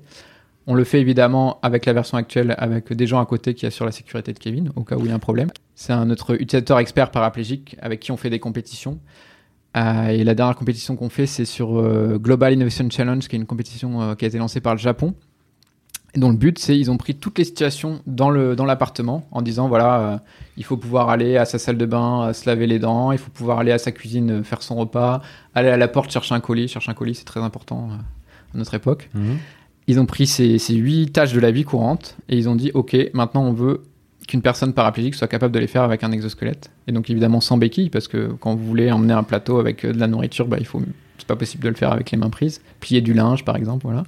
Et donc là, en ce moment, euh, Kevin, il est en train de, de, faire cette compétition. On est les seuls au monde à pouvoir faire ça sans béquille. Euh, on va, j'espère pouvoir annoncer le résultat bientôt. Et on est capable aujourd'hui de le faire avec l'exosquelette actuel dans un appartement où Kevin, il a plus de fauteuil, il se met dans ses exosquelettes le matin et il peut faire toutes les tâches de la vie courante euh, dans son appartement. La télécommande, à terme, on peut pas essayer d'avoir une tension, une, je sais pas, une tension électrique, quelque chose qui pourrait. euh, Alors il y a plein de technos, on en a essayé quelques-unes. euh, le casque relié au cerveau, euh, pour essayer de lire les intentions de l'utilisateur directement à travers la boîte crânienne. Le problème, c'est que le signal est très bruité et donc on a du mal à avoir plus que on-off gauche-droite en gros. Et encore, il faut se concentrer pendant 10 secondes pour euh, faire le bon signal. Donc c'est, et c'est très fatigant. Au bout de 15 minutes, on est claqué euh, de se concentrer aussi fort. Il y a ce, ce type d'interface. Après, il y a Elon Musk qui travaille sur le Neuralink avec l'implant. Donc là, comme on vient s'implanter il y a une directement startup française aussi qui le fait, j'ai entendu il y a pas très longtemps. euh, bah, le CEA Clinatech, euh, avec le CEA, qui ont développé l'implant aussi. Ils ont même créé un hôpital pour faire l'implantation et ils l'ont implanté sur une personne tétraplégique dans un exosquelette qui a été capable de contrôler son exosquelette. Alors, euh, pas à une fréquence euh, suffisante pour marcher. Parce que finalement, pour contrôler 12 moteurs euh, toutes les millisecondes, il faut être capable d'envoyer beaucoup, beaucoup d'informations. Donc, on n'a pas ce niveau de, de contrôle. Mais par contre, il est capable de, de- contrôler ses bras qui sont aussi dans un exosquelette pour aller attraper quelque chose. Donc, c'est beaucoup plus lent, il a beaucoup plus le temps. Il n'y a, pas a pas de notion d'équilibre parce qu'on n'est pas en train de tomber. Il ne faut pas se rattraper dans les 200 millisecondes qui viennent, sinon on tombe par terre. Mais par contre, il est quand même capable de, de prendre, saisir des objets par la force de la pensée. Oui, mais l'intelligence fait que euh, là, tu me parles de 12, co- 12 moteurs, etc. Mais quand plus vous allez avancer, il y a des combos en fait. C'est-à-dire que vous allez pour un seul geste, peut-être utiliser 3-4 moteurs d'un coup sans même le. Enfin, c'est ce qu'il fait déjà aujourd'hui, j'imagine. Il y a, il y a des, euh, des ce que j'appelle des combos, c'est des euh, c'est plusieurs moteurs qui agissent en même temps à la main. Bah, nous, aujourd'hui, concrètement, l'utilisateur, il donne aucune indication, à part qu'il veut démarrer, il veut marcher, il veut s'arrêter. Donc Mhm. tout est automatique. Donc on a vraiment recréé le réflexe de la marche que nous on a quand on marche. On pense pas à tiens, je vais mettre mon pied, je vais lancer ma jambe, etc. On le fait de manière automatique. Mhm. Bah, nous, c'est cet automatisme qu'on a recréé et qu'on fait pour l'utilisateur. Euh, quand on voudra que l'utilisateur ait plus de contrôle sur la machine, effectivement, il faudra pouvoir se connecter avec lui d'une manière efficace pour qu'il transmette un maximum d'informations. Donc Neuralink, c'est un espoir. C'est, ça, ça peut être tout à fait complémentaire de notre euh, machine euh, à moyen terme. Actuellement, la V1, euh, elle se concentre essentiellement sur de la rééducation, c'est ce qu'on vient de dire. par rapport à la, je sais pas les techniques hein, pour apprendre pour apprendre à marcher, la balnéo, le kiné, les exercices, etc. C'est mieux? Alors là, mieux, c'est toujours difficile de dire que c'est mieux Mhm. parce que on est dans un champ où il y a beaucoup de paramètres différents et pour, pour avoir une étude qui prouve que c'est mieux, il faudrait vraiment faire des très très grosses études avec euh, 500 personnes euh, pendant très longtemps. Donc on n'est pas aujourd'hui capable de faire la preuve que c'est mieux Déjà, cliniquement. c'est plus ludique pour la personne. Mais par contre, ce qu'on est capable de faire et ce qui est pas capable de faire autrement, c'est de prendre des, des gens très très tôt après leur accident. Donc on est capable de le faire à la sortie de la réanimation, avant même d'arriver en centre de rééducation, pour reverticaliser et refaire marcher des gens qui viennent de sortir du coma, par exemple. Et ça, c'est un- une application qu'on est en train de développer avec les services de neurochirurgie, par exemple, en vraiment post-réanimation, de remettre les gens debout ou qui sont encore dans leur chambre d'hôpital. Ils ont encore souvent la cicatrice au niveau du crâne. Et on est capable de les remettre debout parce que notre machine, comme elle fait tout, il n'y a pas de béquille, il n'y a rien à apprendre. Même quel- quelqu'un qui, est cognitivement très atteint, euh, qui est pas bien du tout, qui sait même plus où il habite, on est capable de le mettre debout et le refaire marcher. Et donc ça, l'avantage, c'est que bah, on recrée vite, très très vite, les réflexes de la marche. On perd pas les muscles, on perd pas les réflexes. On remet tout de suite quelqu'un debout et dans, dans l'activité. Combien ça vaut? Alors aujourd'hui, on le vend 140 000 euros euh, en France. Il n'y a Euh, qu'une version. Il n'y a qu'une version, ouais. Enfin, en. Europe, on est marqué CE Ouais. et on est en train de travailler pour avoir l'approbation aux États-Unis. Mmh. Euh, on a vendu une dizaine de machines, dont deux aux États-Unis. Et euh, cette année, on est vraiment l'année un peu de, de tournant où on sent que la fiabilité de notre produit qu'on a atteint, c'est très convaincant. Maintenant, chaque fois qu'on fait une démo à des médecins, les médecins le veulent. Après, il y a toujours la question en France du financement, parce qu'il n'y a pas de financement dans les centres de rééducation pour ces technologies. C'est des centres qui n'ont pas vraiment beaucoup d'argent. Et donc, à chaque fois, il faut qu'ils aillent chercher des, financements spécifiques, donc soit par des fondations, soit par euh, le mécénat, soit par des associations qui vont faire un don. Donc euh, voilà, par contre, ce qu'on est très content, c'est que la plupart des équipes médicales à, à qui on montre le produit, euh, ils le veulent. Oui, alors ça coûte, ça coûte certainement beaucoup moins cher que, qu'un PET scan ou qu'un, IRM, etc. Le problème, c'est que sur un centre de rééducation, il n'en faut pas qu'un. Effectivement, à terme, il n'en faudra pas qu'un, parce Ouais, que il y a euh, plusieurs personnes, quoi. dans les centres les plus avancés, euh, nos, nos- nos centres les plus anciens et qui utilisent le plus d'exosquelettes, ils vont par exemple mettre en première intention toutes les personnes qui ont eu un AVC et qui sont héminégligentes. C'est-à-dire qu'ils se rendent même pas compte qu'ils ont euh, une moitié de corps. Ils font comme s'ils avaient, ils se rasent pas d'un côté, ils n'utilisent pas les membres euh, d'un côté, parce que dans leur cerveau, ils, ils intègrent même plus l'information qu'ils ont un côté de corps. Tous ces gens-là, ils les mettent en première intention dans la machine. Donc c'est vraiment devenu la routine clinique pour eux d'utiliser Atalante dans leurs euh, soins, dans la façon dont ils soignent les personnes, ils les rééduquent. On est super content de ça. On a une croissance de, de 10 euh, x 10 en un an sur le nombre de sessions qui sont faites tous les, tous les mois par euh, exosquelette. Donc on est aujourd'hui à 120 sessions par mois. Euh, et on soigne en moyenne 40 personnes par, par mois qui sont dans nos 6 centres euh, en France. Et quand tu dis euh, tout le monde le veut, ça signifie que potentiellement, et je ne sais pas si vous avez ce recul, une personne qui, est, qui doit réapprendre à marcher, elle va réapprendre beaucoup plus vite avec vous qu'avec qu'avec euh, une technique classique, type euh, euh, massage ou euh, rééducation un tel? Bah, tout est possible, mais après, le problème dans le système de santé, c'est que tout a un coût. Et le facteur humain, c'est un coût très important du système de santé. Et les kinés, beaucoup de centres de soins, de rééducation ont du mal à trouver des kinés parce que c'est- le travail de rééducation en centre, il est très fatigant. On peut se faire mal au dos. Souvent, c'est des jeunes qui sortent d'école parce qu'ils veulent apprendre beaucoup. Mais très rapidement, au bout de 4-5 ans, ils vont ouvrir leur cabinet en libéral parce qu'ils ont beaucoup appris et c'est très fatigant. Et donc, les, les centres ont beaucoup de mal à recruter des kinés. Il faut dire aussi qu'ils les payent pas euh, extrêmement bien. Mais en tout cas, nous, le but, c'est d'offrir un outil qui va rendre la rééducation la plus simple possible, la plus efficace possible pour les kinés, euh, la plus sécurisée pour les kinés. Parce que quand ils font la rééducation manuelle aujourd'hui, ils vont être penchés, ils vont tenir la personne en équilibre précaire euh, à une, deux ou trois personnes au début. Au début de la rééducation, quand la personne est très atteinte, ils vont être trois sur la personne pour la, pour la faire remarcher. Ils vont faire bouger ses jambes à la main. Donc c'est des situations qui sont dangereuses pour le patient et pour le thérapeute parce que si ça dérape, bah, ils vont se rattraper avec des faux mouvements, on peut se faire mal au dos. Il y a beaucoup de kinés qui font ça depuis des années, qui ont dû être opérés du dos parce qu'ils ont des, des douleurs euh, au dos. Donc nous, l'idée, c'est vraiment d'avoir le meilleur outil pour euh, les kinés, pour faire leur travail de rééducation. Hum, Parce qu'en plus, euh, enfin, je- t'as pas tout à fait euh, répondu. Ce que je vois dans le truc, c'est que est-ce bon, est-ce que en termes de rééducation pour le patient, ça serait plus rapide Je sais pas si vous avez ce recul, si tu peux me Alors, répondre. Ce qui est dur, c'est qu'on n'a pas de preuves cliniques. Voilà. Donc, euh, on a vu pendant la crise du Covid que il, il faut faire des études scientifiques en, en médecine et il faut affirmer les choses quand elles sont prouvées. Donc, moi, je peux pas dire que euh, on réapprend plus vite la marche parce que c'est pas prouvé aujourd'hui. Par contre, l'effet que nous on voit et c'est vraiment une question de ressenti. Et ce que nous disent aussi les, les praticiens, c'est que bah déjà il y a un effet sur le moral. Quand Ouais. vous avez eu votre AVC, une des grosses conséquences, c'est souvent c'est la dépression. On se retrouve, euh, moi j'avais un patient par exemple, il était euh, le 15 août euh, à la plage, il a son accident et le 15 septembre il était dans un fauteuil roulant dans un centre de rééducation. Plus de enfin il a dû arrêter son travail évidemment et à pas pouvoir marcher. Et c'est un choc violent parce que ça arrive d'un coup. Le fait de pouvoir le remettre debout, le remettre dans cette dynamique, d'être debout, même si c'est la machine qui marche à sa place, et ben il est debout, il est en train de marcher. Après, il va devoir réapprendre et faire l'effort lui-même d'arriver à marcher tout seul. Mais déjà, on est repart, on a un peu cassé le, euh, le, paradigme, on l'a remis debout et ça, ça donne un énorme boost au moral.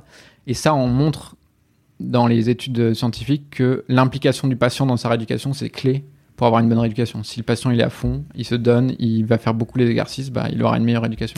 Mais est-ce que tu pourrais imaginer, par exemple, une- salle dans laquelle il y a 10, 10 Atalantes, dans lequel le, un ou deux kinés euh, vont euh, équiper le patient du robot, du squelette, et qu'après, euh, vous pouvez programmer le robot pour faire différents exercices.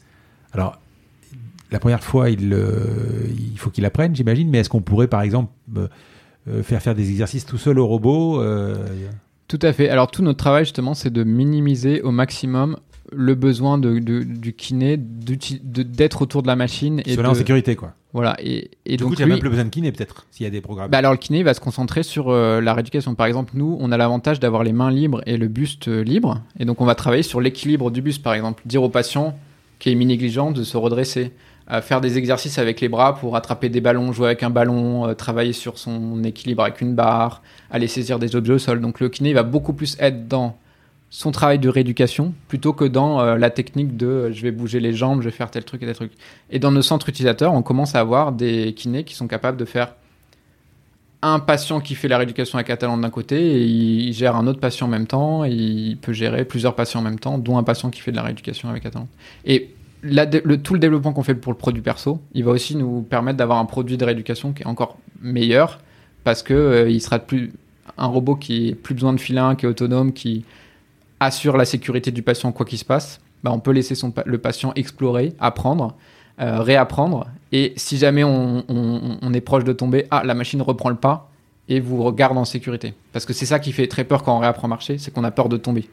Euh, or, il faut se lancer pour réapprendre à marcher, puisque c'est une chute. Donc, il faut ac- accepter de se lancer vers l'avant, vers l'inconnu. Euh, et donc, nous, permettre à la personne d'être dans un cadre sécurisé pour apprendre ça, bah, c'est hyper. euh, ça a beaucoup de valeur. Atalante, il pèse combien? Alors, il fait 80 kilos aujourd'hui à Talente. Ok. Donc, transition vers le nouveau squelette. Je sais pas s'il va s'appeler Atalante 2 ou il va être un nom déjà. Alors, il s'appelle Eve. Eve, Alors, c'est son nom de code. On n'a pas encore de nom euh, définitif. Ok. Euh, et donc, euh, c'est une plateforme qu'on développe depuis quelques années déjà, Hmm. où on a pris vraiment l'enseignement. Quand on a fait Atalante, on savait pas comment ça marchait, on n'avait pas les algos. On a essayé de faire l'exosquelette en prenant ceinture et bretelles euh, pour être sûr que ça marche. Donc, euh, il est très lourd, très puissant. Euh, on a tout fait. Et maintenant qu'on a ces algorithmes, on est capable de dire ce qu'il faut exactement. Là où il faut de la masse, là où il en faut pas. Et on a vraiment optimisé la structure pour être la plus dynamique possible. Et on se retrouve avec une structure qui est de plus en plus anthropomorphe. parce que en fait l'humain il est optimisé, sa répartition de masse elle est optimisée pour les algorithmes qu'il a découverts avec l'évolution. Bah, nous on a refait ce travail avec notre robot, avec nos algorithmes, on est capable de dire euh, comment optimiser cette structure. Et on a aussi beaucoup travaillé sur l'encombrement.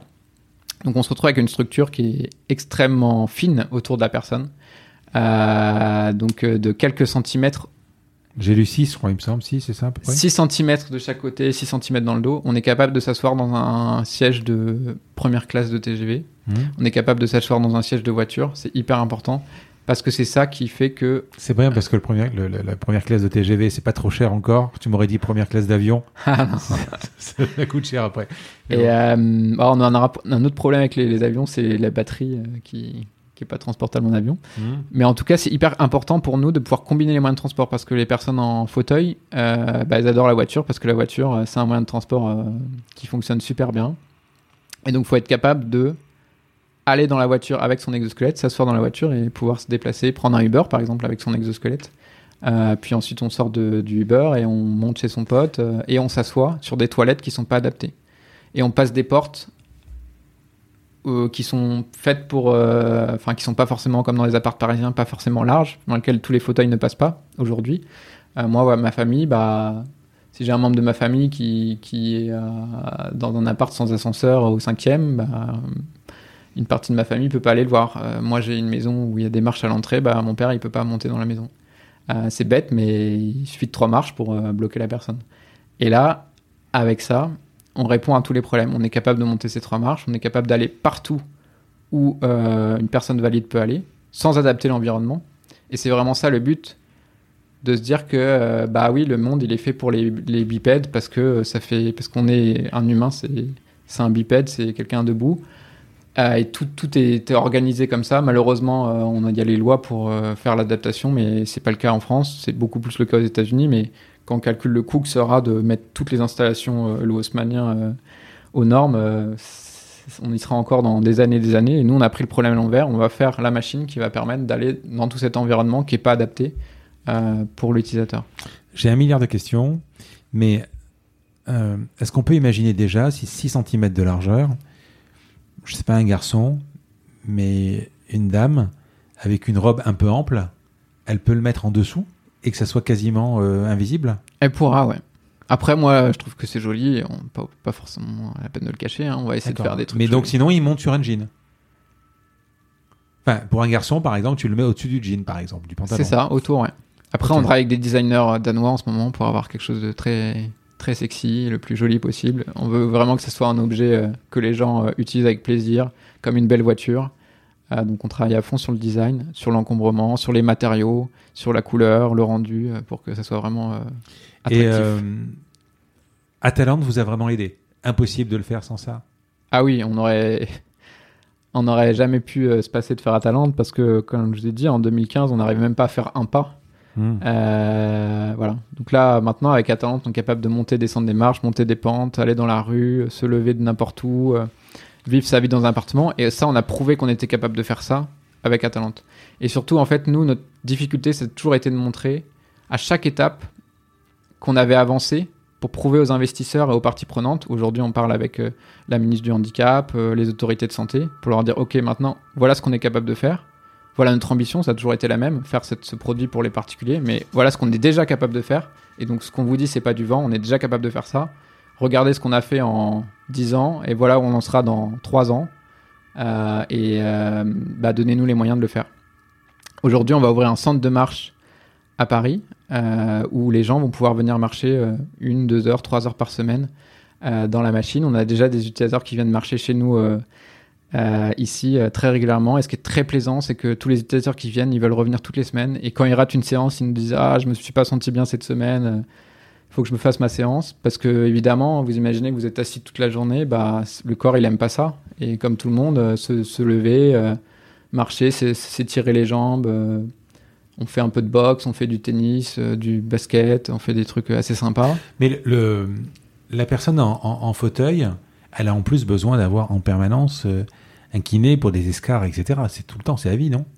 Ah oui, bah, les personnes en fauteuil, elles ont euh, des séances de kiné euh, régulières. Parce On que leur- ça, ça, ça fait pallier à ça, justement. on leur prescrit de se verticaliser une heure par jour parce que c'est bon la verticalité sauf que bah pour une personne en fauteuil ça implique d'avoir un verticalisateur euh, statique chez soi et concrètement c'est on se met debout dans un des, des orthèses fixes et puis on est une heure euh, là il faut s'occuper pendant une heure donc la plupart des gens euh, ce qu'ils nous disent c'est qu'ils le font plus ils le font au début C'est quoi C'est pour éviter les phlébites et tout ça? Bah, c'est parce que oui, la verticalité c'est bon euh, pour, euh, pour le système sanguin, pour la digestion, pour plein de choses. Le corps, il est vraiment fait pour être debout, pour étirer les, les- les tendons, les muscles. voilà. Et donc, nous, on- encore une fois, on peut pas le prouver. Mais le retour qu'on a de tous nos utilisateurs, c'est que ça leur fait énormément de bien, euh, que ça soit sur leur digestion, sur leur ressenti, leur douleur. Il y a beaucoup de personnes paraplégiques qui ont des douleurs neurologiques. On le sait peu. Mais en fait, le fait de plus avoir de signaux qui viennent du cerveau, euh, le cerveau il est perturbé et donc il invente un signal. C'est comme du bruit blanc, c'est comme les acouphènes. Les acouphènes, en fait, c'est on a perdu une bande de son Et donc le cerveau, il va meubler cette bande de son où il n'a plus aucun signal par du bruit blanc, et c'est ça qu'on entend. Ce Ouais, J'en ai eu, moi, alors je peux te dire. Voilà. ouais, ouais. Et on l'entend quand il y a, quand on n'entend pas d'autres bruits, parce que justement on n'a pas de signaux pour voilà. Et c'est le soir souvent. Moi aussi j'ai des acouphènes et on les entend le soir. Et bah eux ils ont pareil, c'est une douleur neurologique, c'est des signaux créés par le cerveau pour pallier l'absence de. de Mais c'est de c'est signaux le, c'est le, le membre, le, le- membre fantôme ou pas? C'est ça, c'est le membre fantôme. Et c'est des douleurs qui peuvent être très intenses. C'est comme, donc ce que me décrivent les personnes, c'est comme quand vous avez des fourmis et que votre bras il était endoloré, que vous ressentez ces, ces, fourmis. Là, ça vous fait parfois des douleurs. Enfin, moi, ça me fait des douleurs très intenses quand ça revient, quand la sensation revient. Et apparemment, ça peut atteindre ce sentiment le même niveau qu'une intensité, qu'une brûlure très forte. Donc les gens ressentent ça, ils ressentent cette brûlure très forte en permanence. euh, pour les gens qui ont les douleurs les plus importantes, mais c'est la majorité euh, qui, euh, pour lesquels ils sont obligés de prendre des médicaments. il y a aussi la spasticité, c'est une contraction musculaire des muscles. Comme elles sont plus inhibées par le système central, le cerveau, les muscles s'autocontractent. Donc on pourrait croire que les, jambes d'une personne paraplégique sont flasques, pas du tout, elles peuvent avoir de la spasticité, et donc des autocontractions des muscles. Et imaginez, c'est comme si vous aviez le muscle très contracté, très fort en permanence, bah, ça fatigue le muscle, euh, c'est pas bon pour le corps, ça s'appelle la spasticité, et c'est des personnes qui vont avoir des traitements pour la spasticité. Aujourd'hui, on fait l'in- l'injection de toxines botuliques, la même chose que pour l'esthétique, qu'on va injecter massivement dans les, nerfs des jambes pour euh, arrêter cette contraction, euh, ce qui permet aussi aux gens de pouvoir bouger leurs jambes. Et il y a aussi des gros problèmes de digestion pour les personnes euh, paraplégiques. Donc avec le fait d'être en fauteuil, ça crée des problèmes de digestion. Et ça, c'est des choses qu'on n'a pas conscience. Déjà, on se dit qu'être en fauteuil, c'est dur. Et en plus, il y a tous ces problèmes. Euh, quand on apprend ça, moi, je ne savais pas avant de démarrer dans ce champ, parce que c'est pas des problèmes qu'ont les membres de ma famille. Euh, On se dit que c'est vraiment euh, très difficile et de pouvoir apporter rien que ça, s'être rendu compte que juste faire marcher ces gens une heure par, semaine, ça leur donne fait déjà un bien fou, comme quand nous on va une heure à la salle de sport pour se faire du bien. Bah là, on est déjà capable de- d'apporter ce service et on s'est dit on va le rendre possible pour le plus grand nombre. Donc on ouvre un centre de marche à Paris à la rentrée pour que les gens puissent venir euh, euh, marcher une ou deux heures par jour. Et euh, pour l'instant, ça va être un modèle financé par les donations. Donc on fait appel aux entreprises, département RSE des entreprises, pour prendre un, sponsoriser un créneau pour ces personnes. Donc voilà, on, on achète une ou deux heures de marche. Et puis quand on aura suffisamment d'entreprises, on sera, ça payera juste l'opération du centre. C'est pas- pas pour faire de l'argent, mais juste pour payer cette opération. Et on espère ensuite que si ça fonctionne bien, le concept fonctionne bien, il sera généralisé avec les autorités de santé. Euh, parce que c'est un vrai bénéfice pour les personnes. Ça leur enlève la douleur. La douleur aujourd'hui, elle est traitée par le médicament, par la toxine botulique, par des antidouleurs. Et si en fait il suffit de marcher quelques heures par semaine pour avoir ce bienfait, bah, on est hyper content déjà avec notre produit actuel, sans parler du produit personnel, d'offrir ce service. euh, voilà. Et on, a, on vient d'avoir l'approbation euh, Medical Device Regulation, qui est donc euh, le nouveau framework européen qui était très très compliqué à avoir, euh, qui nous autorise à déployer ces exosquelettes dans les centres de marche. Sur la version 2, donc Eve, quelles sont les contraintes principales? Alors la contrainte principale, c'est Le poids? C'est pas vraiment le poids, c'est le dynamisme. Parce qu'il faut être très dynamique. Moi, j'ai l'habitude de comparer Atalante comme une grand-mère. Et là, Eve, on fait un, petit jeune. Euh, parce que, en fait, la rapidité avec laquelle on peut bouger les jambes, et donc euh, l'inertie des jambes, qui est en gros la masse fois la distance au carré. Donc, si vous mettez beaucoup de masse au bout du pied, bah, quand vous allez lancer votre jambe, ça va être très dur de accélérer la jambe et très dur de la freiner. Ça, c'est le cas sur Atalante. Aujourd'hui, sur Eve, on va avoir des inerties très faibles, c'est-à-dire un peu des jambes de gazelle. Comme nous, l'être humain, il y a très peu de masse en dessous du genou. La majorité de la masse est concentrée autour euh, des fessiers, avec les fessiers. Les il, il va d'où à où sur le corps? Il, il ira d'où à où? Il va jusque à peu près ici au milieu de Donc de la poitrine juste et en bas? Ouais jusqu'en bas jusqu'au pied. jusqu'au pied. D'accord. C'est Atalante mais en plus fin, en plus léger, Mhm. euh, en plus dynamique, euh, en plus sexy et en moins cher parce que on veut un produit grand public donc il ne va pas coûter 140 000 euros. Donc on travaille énormément sur le coût des pièces. On a redesigné toutes les pièces pour qu'elles coûtent moins cher euh, à produire, pour qu'elles soient plus simples à produire, qu'elles soient plus fiables dans le temps. Et pour avoir un prix de revient, donc on vise euh, 15 000 euros de prix de revient pour un exoskate qui serait produit à 1000 exemplaires. Alors c'est une discussion que j'ai avec euh, euh, que j'ai eu avec Philippe Croison justement et Dorine Bourneton que tu connais. Et euh, déjà équiper une voiture, enfin elle m'explique. ils m'expliquent tout est cher. Il f- euh, être handicapé aujourd'hui, il faut presque, il faut être riche quoi. Tout est cher. Donc 15 000 euros, ça me semble pas déconnant. Bah nous, notre référentiel, c'est la voiture. Parce que qu'est-ce que les gens achètent qui coûte cher Une voiture? Et donc c'est très simple. Euh, si on coûte, euh, bah, il y a des gens qui peuvent se prêter une voiture qui vaut 10 000 euros, qui 15 000 euros. Il y en a moins Mais qui quand peuvent. tu l'équipes pour un handicapé, une voiture, je Ah bah c'est beaucoup plus. c'est beaucoup Mais plus, ouais. Déjà une voiture euh, pour euh, Monsieur Tout le Monde, 20 000 euros, c'est déjà cher. À 30 000 euros encore, il y a encore moins de monde. Et voilà. Donc nous, c'est vraiment notre référentiel. On a ça en tête.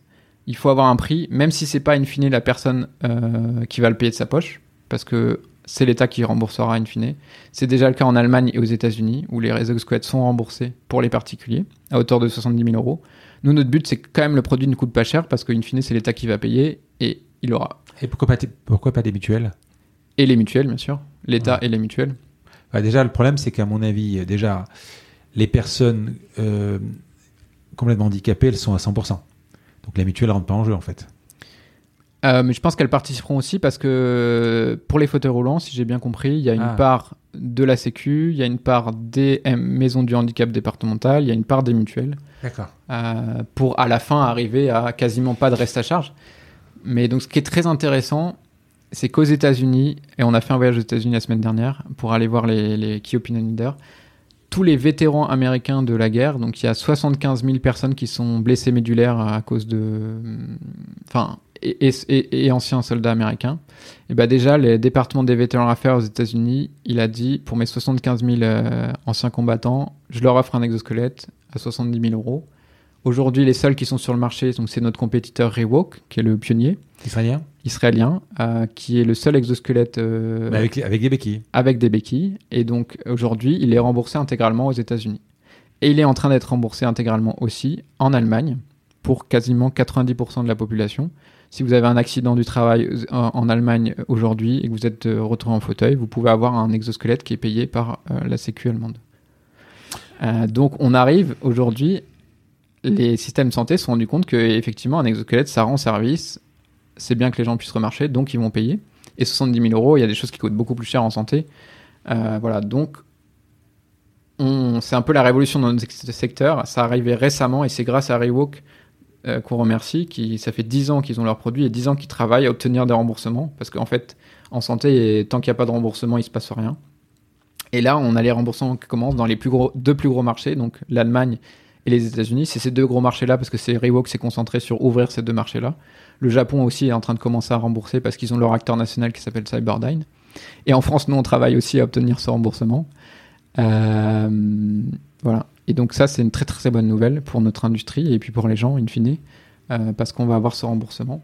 Et à la fois, on travaille aussi sur avoir le coût le plus faible possible parce que bah, ça sera toujours plus sympa pour l'État d'avoir moins à rembourser. Si on revient sur le poids, euh, tu m'as pas répondu sur le, le- le poids, à peu près. En fait, la question que je veux te poser, c'est que est-ce que il porte la personne ou c'est la personne qui le porte en fait? Alors, c'est l'exosquelette qui. En fait, il porte pas la personne. Parce que la personne. Imaginons, on est debout Hmm? et tout à coup, on perd les muscles. On va s'effondrer. Les genoux vont se plier. Donc, ce qu'on a fait, c'est qu'on a mis des appuis devant les genoux. Donc, les genoux peuvent plus se plier parce qu'il y a un appui devant les genoux. Et ensuite, si on bloque devant les genoux, c'est les cuisses qui vont se plier. Et donc, on a mis un appui derrière les, les- les cuisses. Et ensuite, le, le dos va se plier. Donc, on a un appui derrière le dos. Mais en fait, la personne, elle est debout. C'est juste que nous, on a bloqué de manière intelligente son squelette pour que la, la- la personne reste debout, mais le poids passe à travers son squelette. Ça, c'est très important. Donc, on met en charge les muscles, on met en charge les os de la personne. Et nous, en fait, on fait que maintenir cette personne debout et lui fournir la force pour, pour bloquer ses articulations. Mais il Mais y on aura n'est pas en train de la porter. Il y aura toujours la télécommande.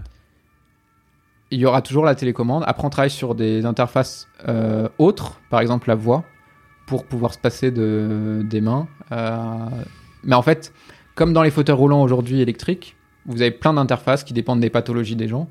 Euh, et donc, ce sera un peu des options. Chacun aura l'option qu'il préfère. Donc, la télécommande, la voix. on peut Essaye de pas, imaginer plein de trucs. essaye de pas essayer d'utiliser Siri parce que moi j'ai du mal avec Siri. hein. voilà, donc tout le monde n'aime pas la commande vocale. Donc, voilà. Moi j'ai du mal. Ouais, ouais.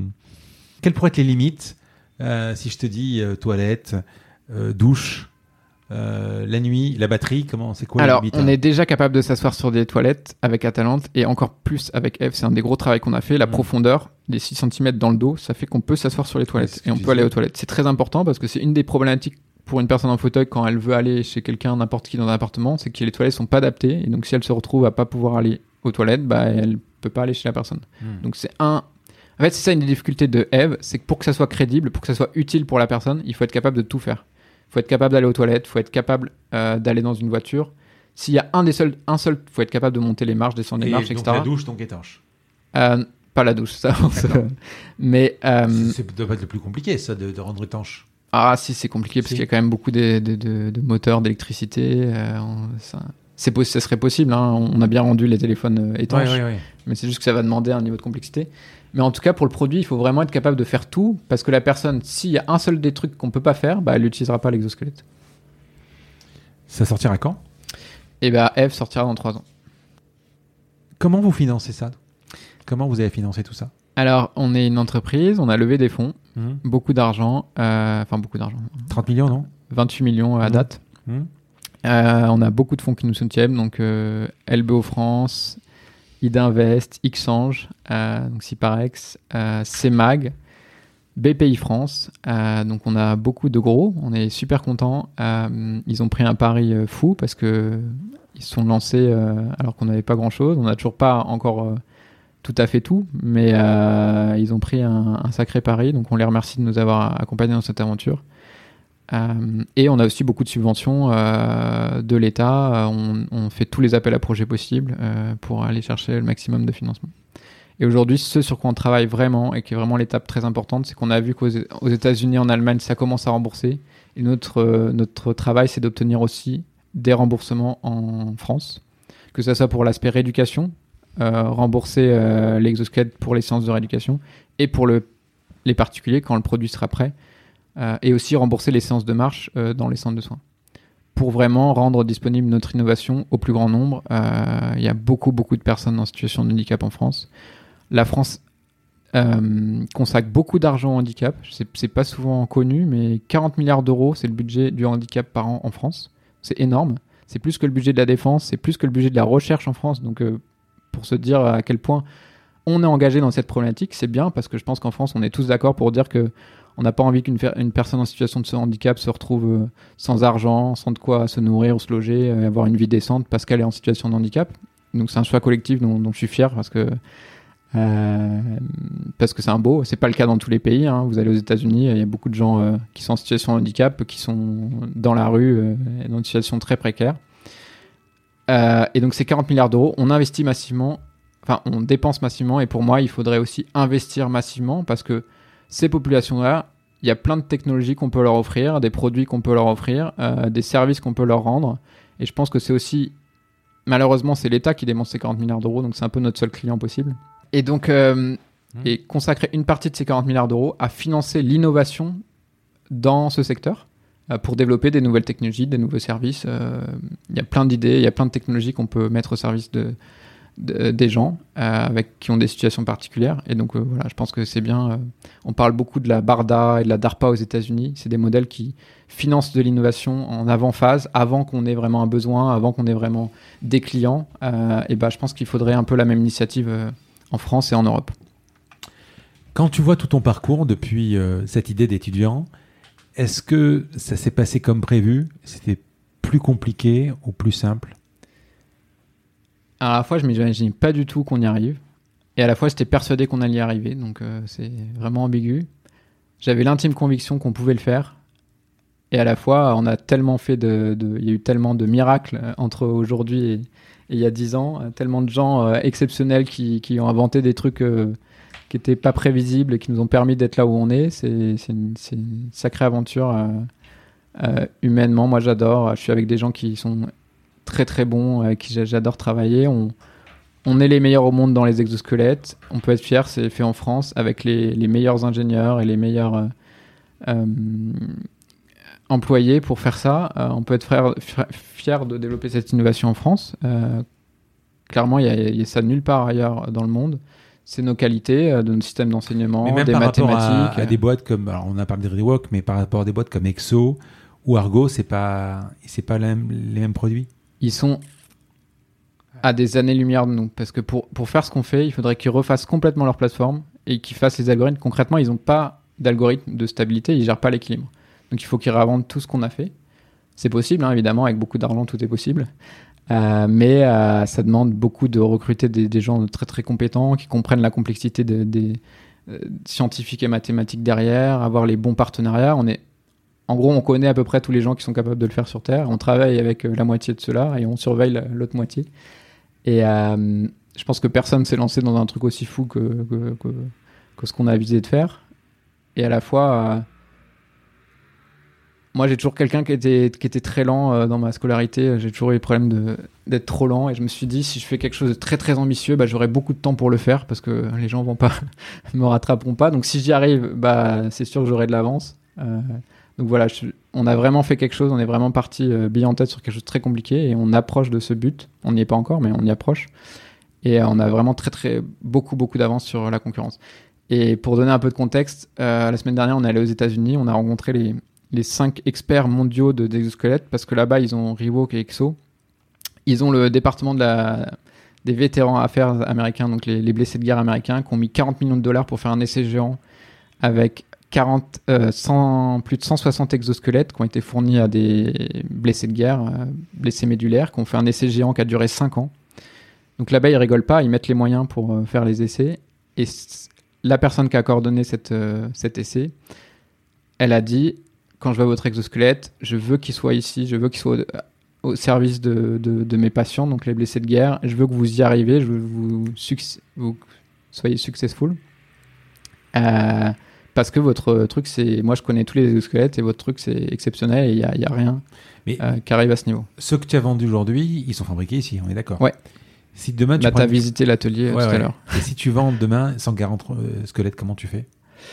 Et bah on y réfléchit. Déjà, on va industrialiser la technologie parce qu'aujourd'hui, on le produit un peu comme si on produit des avions de chasse, c'est-à-dire qu'on usine des pièces dans la masse. Euh, c'est fait quasiment à l'unité. Euh, on prend des blocs de matière, on les découpe euh, à la fraise. Demain, si on doit en produire 100 d'un coup, on va faire des moules et faire de l'injection. Et là, on passe dans des technologies d'industrie.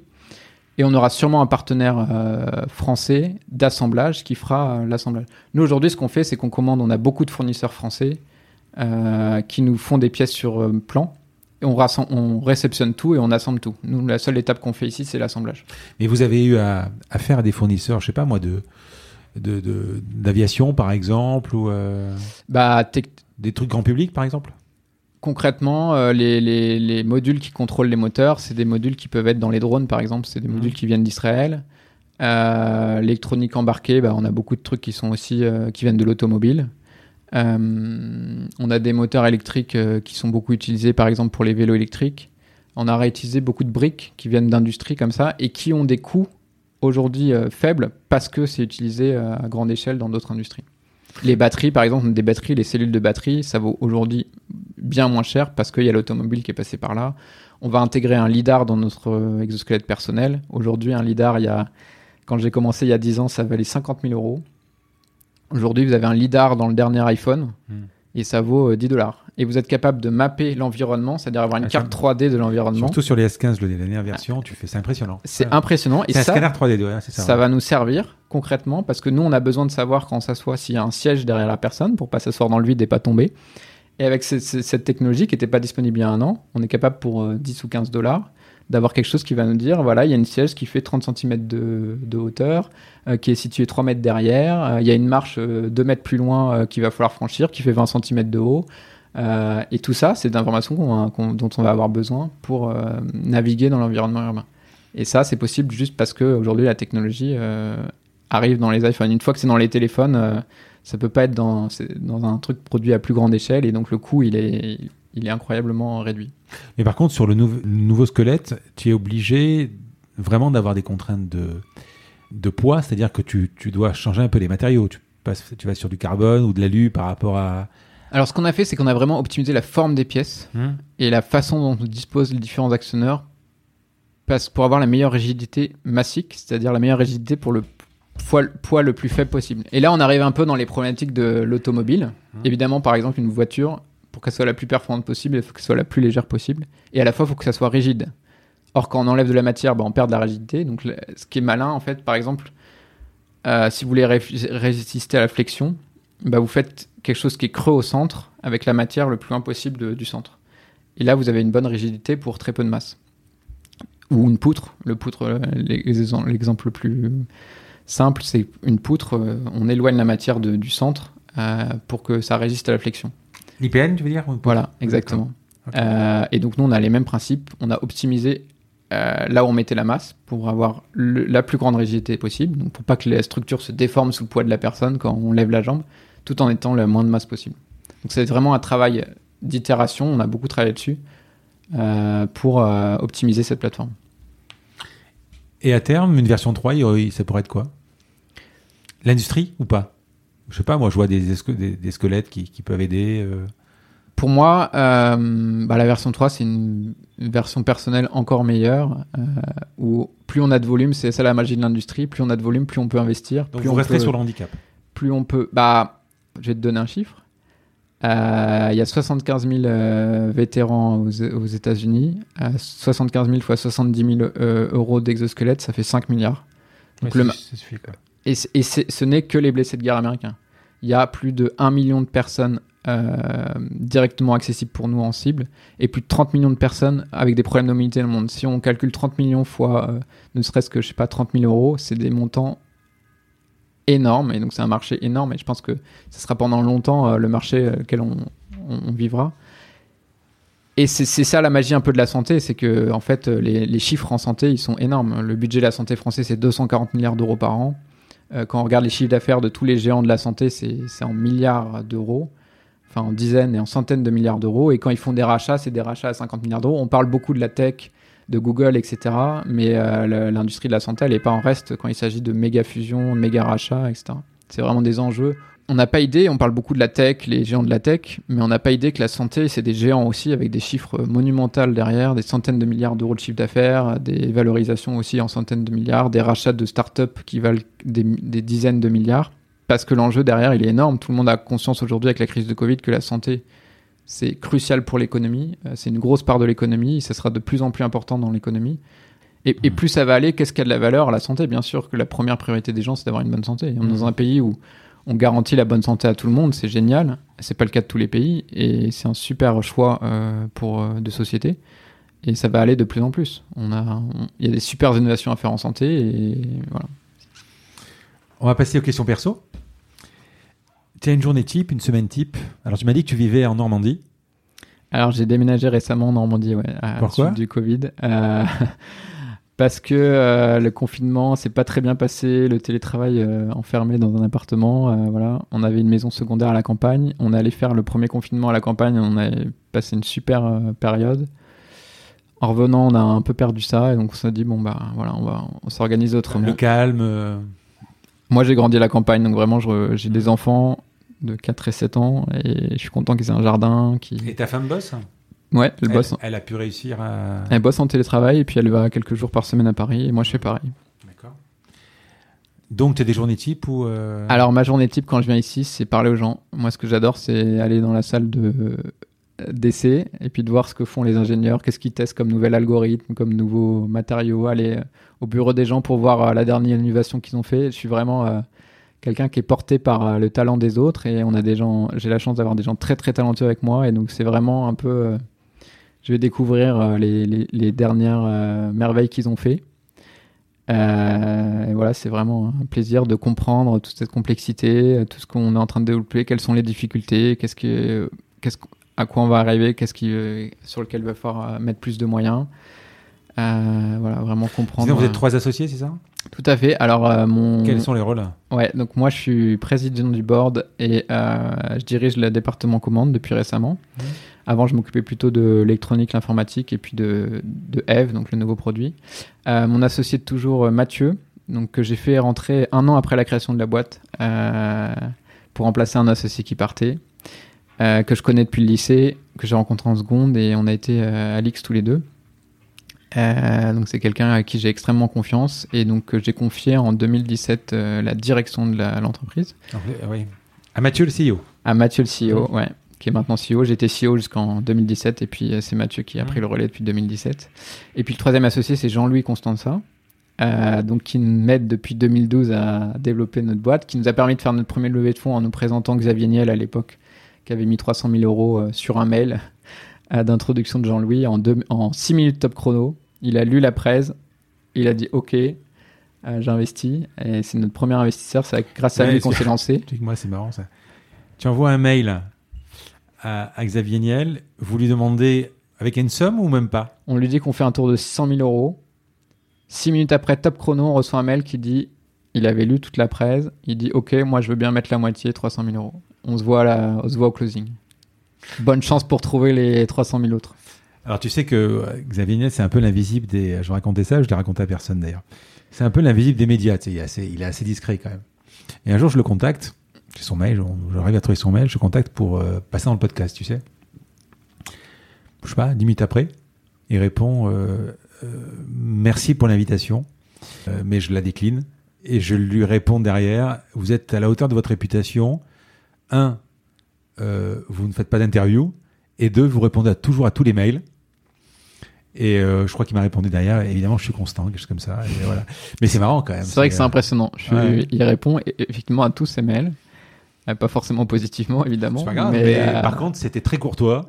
Et, je pense que c'est impressionnant le nombre de boîtes euh, qu'il a financées, qu'il a lancées. C'est vraiment lui qui a vraiment participé au développement de l'écosystème français. Ah oui. De manière incroyable. Et on avait vraiment besoin de cette figure qui a vraiment lancé les choses, qui a donné sa chance à beaucoup, beaucoup, beaucoup de gens. et bon, alors de ce que j'ai compris, son portefeuille est rentable, donc c'était un investissement rentable, et tant mieux, tant mieux pour lui. Et ça veut dire que que les gens ont du talent et sur le nombre, euh, voilà, ça, a réussi. Et c'est vraiment, c'était, je pense, euh, quand on s'est lancé en 2012, moi je me souviens très bien, en 2008, quand je suis rentré à l'école, tout le monde voulait faire de la finance, du conseil. J'ai fait mon stage au BCG en conseil en stratégie.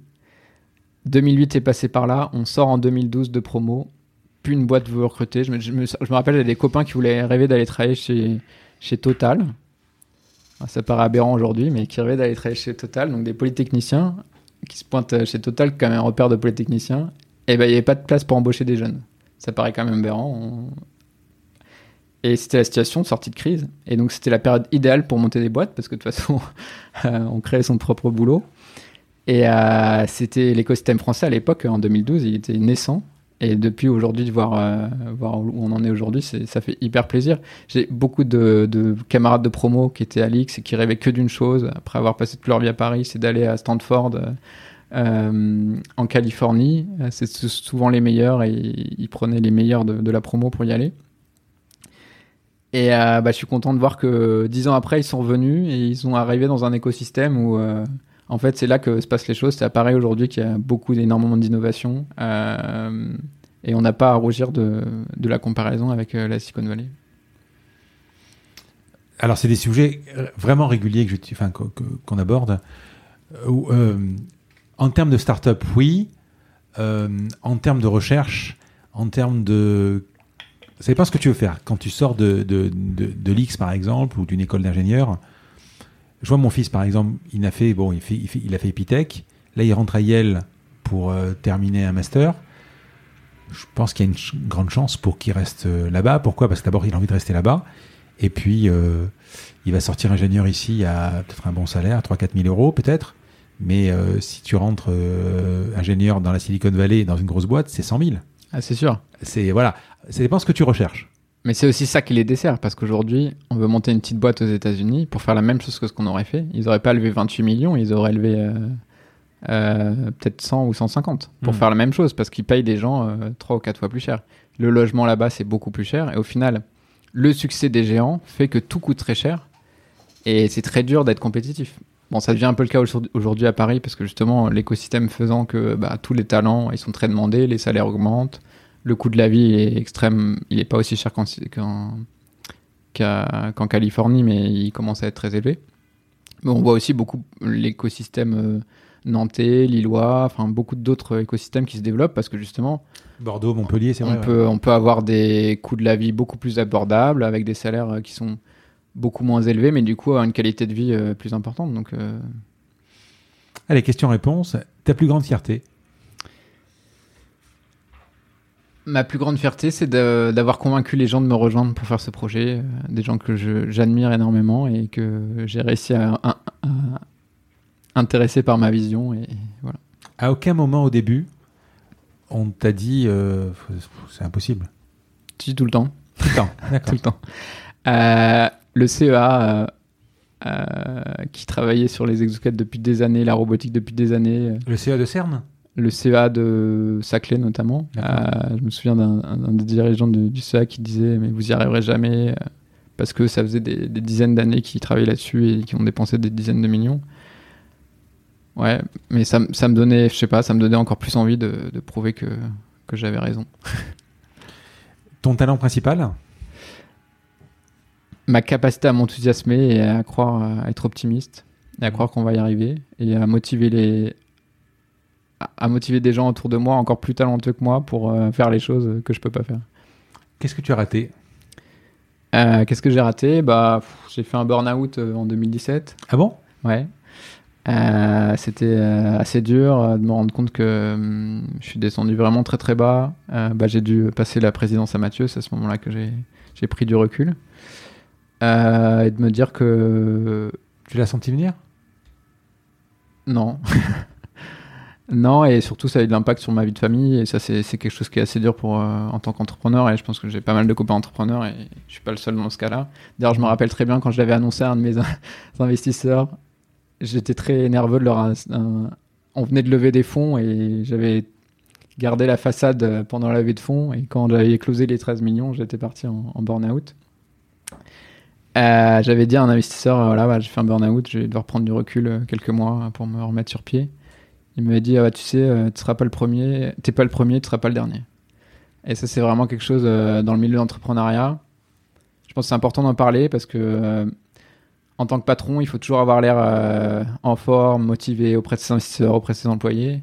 Et au final, on a très peu de gens pour qui dire vraiment comment on se ressent. C'est pour ça que moi, j'ai des groupes de copains entrepreneurs et on parle beaucoup pour parler justement de trucs qu'on peut pas parler avec les autres. Euh, et donc, je suis fier de parler de cette expérience parce que je pense que ça arrive à beaucoup de monde et j'en ai beaucoup parlé au cours de, mes 10 ans et j'ai beaucoup de gens qui m'ont contacté. Ah, tiens, tu pourrais. euh, ça va pas trop en ce moment. euh, comment t'as fait toi? Comment t'as parlé à tes investisseurs? Comment tout là Et j'avais lu des trucs sur la Silicon Valley où c'était encore pire parce que là, il faut vraiment garder l'apparence et les investisseurs sont très très durs. Et des gens qui, des entrepreneurs qui du jour au lendemain, on comprenait pas, ils avaient l'air parfaitement bien dans leur vie et ils se suicidaient. Et en fait, on découvrait en creusant que bah, c'était super dur, que ça allait pas du tout et tout ça. Donc je pense que c'est important de parler de, de la difficulté. C'est une des difficultés d'être entrepreneur, c'est les hauts, les bas. Euh, c'est très fatigant nerveusement, ça peut avoir l'impact quand, quand on atteint le niveau de dépression, ça peut avoir l'impact sur la vie de famille. Euh, Mais c'est- parti comme c'est venu? Ah non, non, j'ai mis euh, du temps à m'en remettre. hein. Je me suis arrêté pendant 4 mois. Je suis allé marcher, je suis allé monter la, la, la Napurna Ah oui au Népal pendant deux semaines. Ça m'a fait va- vachement de bien. J'ai d'ailleurs rencontré en marchant euh, dans mon groupe un autre polytechnicien qui avait 4 ans de plus que moi, qui avait fait un burn-out euh, quelques années auparavant. Donc on a vu beaucoup parler de ça.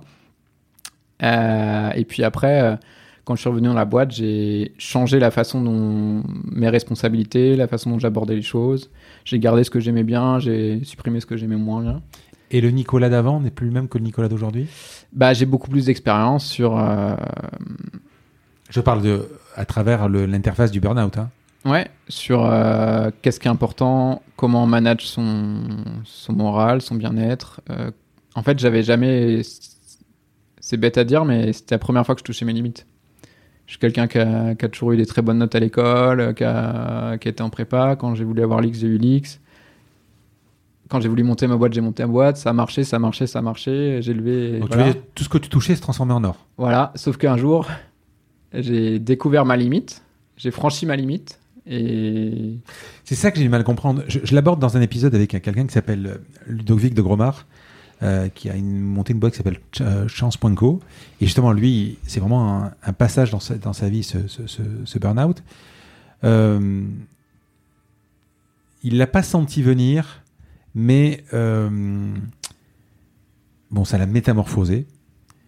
Euh, et il le regrette pas en fait. Euh, il le regrette pas parce que euh, il- en fait, il, il est passé par une vie de dingue à une vie où il a, alors il a un peu bossé, il a un peu perdu en productivité, mais il a une vie quand même. Parce que effectivement, tu disais tout à l'heure, l'entrepreneur, les difficultés, euh, il y a plein de difficultés. Et puis là, on parle de, là, en face de moi, toi, donc un entrepreneur quand même successful, successful, pardon, je vais le redire, successful. Tu as quand même plein de gens qui donnent énormément d'énergie, énormément de travail, énormément d'heures pour se planter quand même. Mm. Et, et en fait, ça l'a changé. Et, et, et, euh, si tu avais pu réécrire l'histoire, tu aurais levé le pied pour l'éviter. Ah, moi, j'ai aucun regret parce que de toute façon, euh, je pense que j'aime le là où je suis aujourd'hui et je pense qu'il faut pas changer un truc parce que peut-être que je serais pas là où je suis aujourd'hui. Si Donc un ton truc- histoire d'avoir ça. Quoi. Voilà, exactement. Après, maintenant, je sais comment éviter. Enfin, en tout cas, j'essaye activement de d'apprendre à ne pas me retrouver dans la même situation. Euh, c'est c'est dur parce que je pense que ça fait partie de ma personnalité, ça fait partie de la personnalité d'un certain nombre de gens. Je suis quelqu'un qui est, qui est assez obsessif, qui peut avoir euh, quand il veut, enfin quand il pense à quelque chose, euh, pense, il pensait beaucoup. Euh, puis je suis quelqu'un qui vit les choses à fond. Quand il y a une bonne nouvelle, ça me porte. Quand il y a une mauvaise nouvelle, je suis au fond du trou. Donc euh, tout ces, c'est-. Par contre, ça, ça, ça, ça contredit ce que tu disais tout à l'heure. euh, ta capacité un peu optimiste à t'enthousiasmer, tu disais ta plus grande fierté. Euh, si tu euh, si tu mentalises le problème, c'est-à-dire que si tu dis à un moment, euh, si quand tu dois prendre une décision, tu dois donc envisager. L'optimiste va, va se lancer à corps perdu dans, dans cette décision, et puis c'est pas grave, il va y arriver parce qu'il est optimiste. Le pessimiste ou le réaliste va envisager comme un jeu d'échecs toutes les possibilités, peut-être va même se focaliser sur les mauvaises, et ça va il va devenir obsessionnel sur ces mauvaises-là. C'est peut-être un peu mon cas d'ailleurs, parce que moi je suis quelqu'un d'assez... euh, j'ai toujours peur de me tromper en fait. Euh, ça va... Bah, pas- moi- ouais. j'ai non clairement, je suis quelqu'un qui envisage toutes les possibilités, dont les plus négatives, qui a des scénarios pour tous les toutes les possibilités négatives, et donc euh, c'est ça. Enfin, je suis plutôt risque risque averse, bizarrement, Hmm. Euh, parce que pour me rassurer de tous ces risques, bah, je me construis des scénarios euh, qui me permettent de me rassurer en me disant, bah s'il se passe ça, je fais ça, s'il se passe ça, je fais ça. Je suis aussi quelqu'un qui aime beaucoup avoir beaucoup d'informations et me dire, ok, je pense que ça va se passer comme ça, et si ça se, pa- et si ça se passe comme ça, bah, je suis content parce que ça- mon modèle fonctionne. Euh, donc mon modèle, que, la compréhension du monde que je m'étais construit me disait que euh, on pouvait faire cette boîte et ça pouvait réussir. Voilà. C'est dans ce sens-là où je suis optimiste, c'est que bah, j'ai confiance dans mon instinct, on va dire. Tu connais Jean-Charles Samuelian? d'Alan? Non? Si tu lui ressembles, ça me, ça me rappelle... euh, Enfin, tu connais Alan? La Ouais. boîte, ouais. Tout à fait. Euh, Qu'est-ce qui t'énerve Ce qui m'énerve, euh, les gens qui s'apitoient sur leur sort alors qu'ils ont plein de choses pour eux et que euh, voilà, il y a d'autres gens qui n'ont pas la chance d'avoir ces choses et qui gardent le moral et qui donnent une leçon de vie à beaucoup de gens. Voilà, moi je j'ai la chance de vivre avec des gens comme ça qui ont plein de difficultés dans la vie euh, et qui gardent le sourire à la pêche, etc. Ce, ce qui me rend vraiment admiratif. Euh, et Ah puis ben, bah voilà. L'exemple, c'est Dorine Bourneton. Ouais, exactement. Euh, ouais. C'est quelqu'un de très, très inspirant de voir euh, cette énergie, euh, malgré les difficultés, toute son histoire personnelle. Bah, j'ai la chance de côtoyer beaucoup de gens avec mon travail euh, dans cette situation qui sont des gens euh, hyper euh, incroyables. Et voilà. Est-ce que tu peux me donner deux, trois étapes de ta vie, deux, trois photos, deux, trois flashs de ta vie professionnelle hein, qui t'ont euh, qui t'ont marqué Deux, trois photos. euh, quel moment Euh, quand je me suis lancé en octobre 2012, euh, mes deux associés étaient en train de finir leurs études. J'étais tout seul dans un bureau à Centrale et j'allais le, le matin au bureau et je me fermais la porte du bureau et je, je savais pas trop quoi faire. je me disais ça y est là j'y suis. Franchement il faut du courage pour tenir et pour y croire. Et puis quelques mois après j'ai rencontré Jean-Louis donc ça m'a boosté. Une autre bah j'ai raconté le premier pas qu'on a fait avec Françoise. Euh, super émouvant. Et puis euh, la première fois qu'on a réussi à faire marcher le robot, euh, c'était un robot simplifié. Euh, on avait enlevé plein de trucs parce qu'on n'arrivait pas à faire marcher le vrai robot. On avait moins de degrés de liberté. On avait fait un robot qui marchait que sur plan, sur un topé roulant. Et la première fois on a fait marcher, c'est pas moi, c'est un ingénieur hyper talentueux qui travaillait pour nous à l'époque, euh, qui l'a fait marcher. J'étais hyper admiratif parce que c'était pas moi, mais j'avais convaincu euh, quelqu'un euh, de génial de faire ça et il, y avait, il était arrivé. quelques questions encore. Quelle boîte connue tu aurais aimé créer?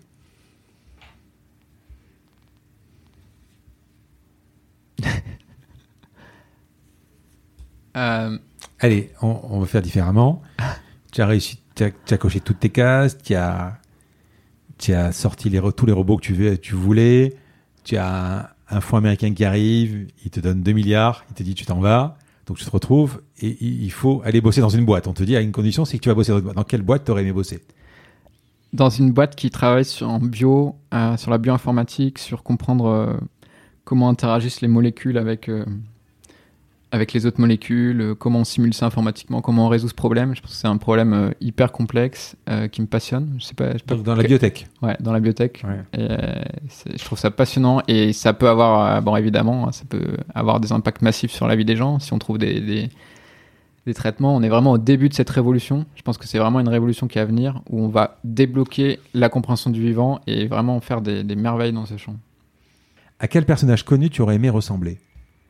Euh, non, Euh, c'est- Tech, ouais, pro, euh, enfin euh, tech, euh, personnage historique, peu importe. hein. c'est un copain, Xavier Duporté. Je suis hyper admiratif et, et voilà. Qu'est-ce qu'il fait? Il m'inspire énormément. Il a fait une biotech qui s'appelle Eligo Bioscience qui, est- qui cartonne et c'est aussi quelqu'un qui est hyper connu dans le milieu qui Alors ça me dit quelque chose. a qu'il monté fait? Hello Tomorrow. Qu'est-ce que c'est, Lego Eligo Bioscience, c'est, euh, si je comprends bien, c'est l'étude du microbiome, donc tous les, les micro-organismes qui sont les bactéries qui vivent dans notre corps et qui peuvent être source de maladies. Puisque en gros, il y a à peu près 50% des cellules du corps humain qui sont des cellules de, bactéries. Je suis persuadé d'avoir vu euh, euh, quand je travaillais sur justement le cerveau. Il a pas travaillé sur le cerveau? Peut-être. Euh, je crois qu'il y a beaucoup la flore intestinale dans, la- dans, le- dans le microbiote, justement. Et lui, il travaille sur des outils génétiques pour aller Oui. cibler spécifiquement certains Ben, microbes. Alors c'est exactement euh, ça. Quand je travaillais sur euh, euh, Bertrand Duplat euh, roboté, donc euh, dans mes recherches pour préparer l'épisode, j'ai vu donc euh, cette boîte là où effectivement avec des bactéries, il va, dé- il va, il va aller décharger euh, la bonne molécule pour pouvoir soigner au bon, au bon endroit. En fait, à mon avis, c'est ça. C'est doit être lui. Je suis presque sûr. Je le retrouverai. Diobi des sports? J'aime beaucoup. euh, J'écoute beaucoup BFM, j'aime beaucoup l'économie. Mhm. Euh, je lis beaucoup The Economist, euh, toute l'économie mondiale. C'est aussi, enfin, c'est un des champs avec la bio et la physique que j'aime bien, l'économie. Mais c'est un hobby ça? Ouais, bah, Ouais. franchement, lire les échos, écouter BFM et lire The Economist toutes les semaines, ça prend Ouais. du temps. Un bouquin sur ta table de chevet? Euh, malheureusement, je lis plus trop. Je lisais beaucoup euh, plus jeune, mais je lis beaucoup de journaux, mais je, je lis plus de livres. J'ai- J'essaye de lire Zola en ce moment. Ah, ça fait deux fois qu'on en parle. un retour. euh, ouais. Et les, je lis les- Le ventre de Paris. Ok. Film ou série? Euh, série. Les- La dernière? J'aime bien les mangas, je regarde euh, One Piece. Ouais, je connais pas là, tu me colles les mangas. Alors c'est un très vieux manga, il date, euh, il a 20 ans, il y a plus de 1000 épisodes. ah oui? Donc ça fait 20 ans que je regarde. Déjà, moi, je Non, me- 30 ans, 30 ans, je crois qu'il a 30 ans, je sais plus. Enfin, c'est démentiel. Déjà quand tu te fais des, quand tu te refais des Friends par exemple avec 9 saisons, il faut y aller quand même. Ça prend quelques mois. hein. Ah, bah là, pour refaire tous les One Piece, euh, ça prend, ça prend du temps. ouais. Qui pourrait être le prochain invité de mon podcast que tu pourrais me présenter et pourquoi? Et bah Xavier Duporté, parce que c'est quelqu'un que j'admire beaucoup et qui fait des choses exceptionnelles, Tu peux me faire l'intro? Bien sûr.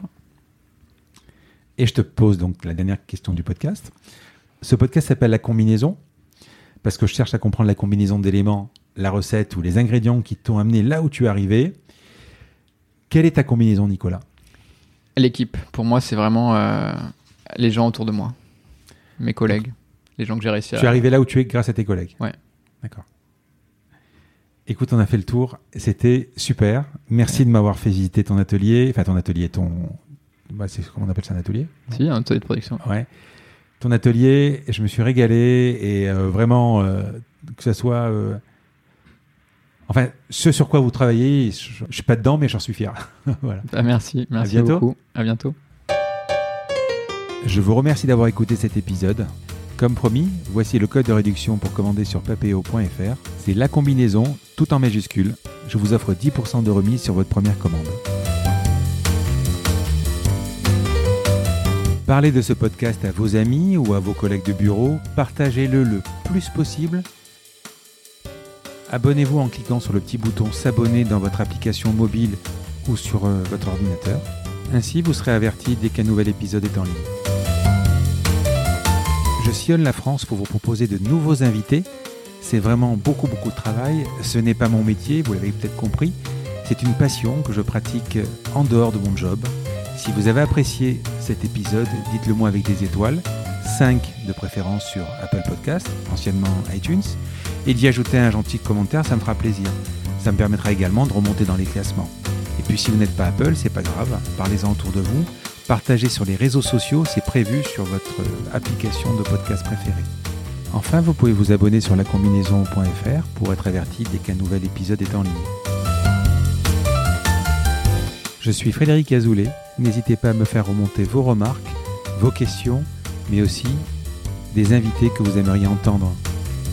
Je vous dis à bientôt.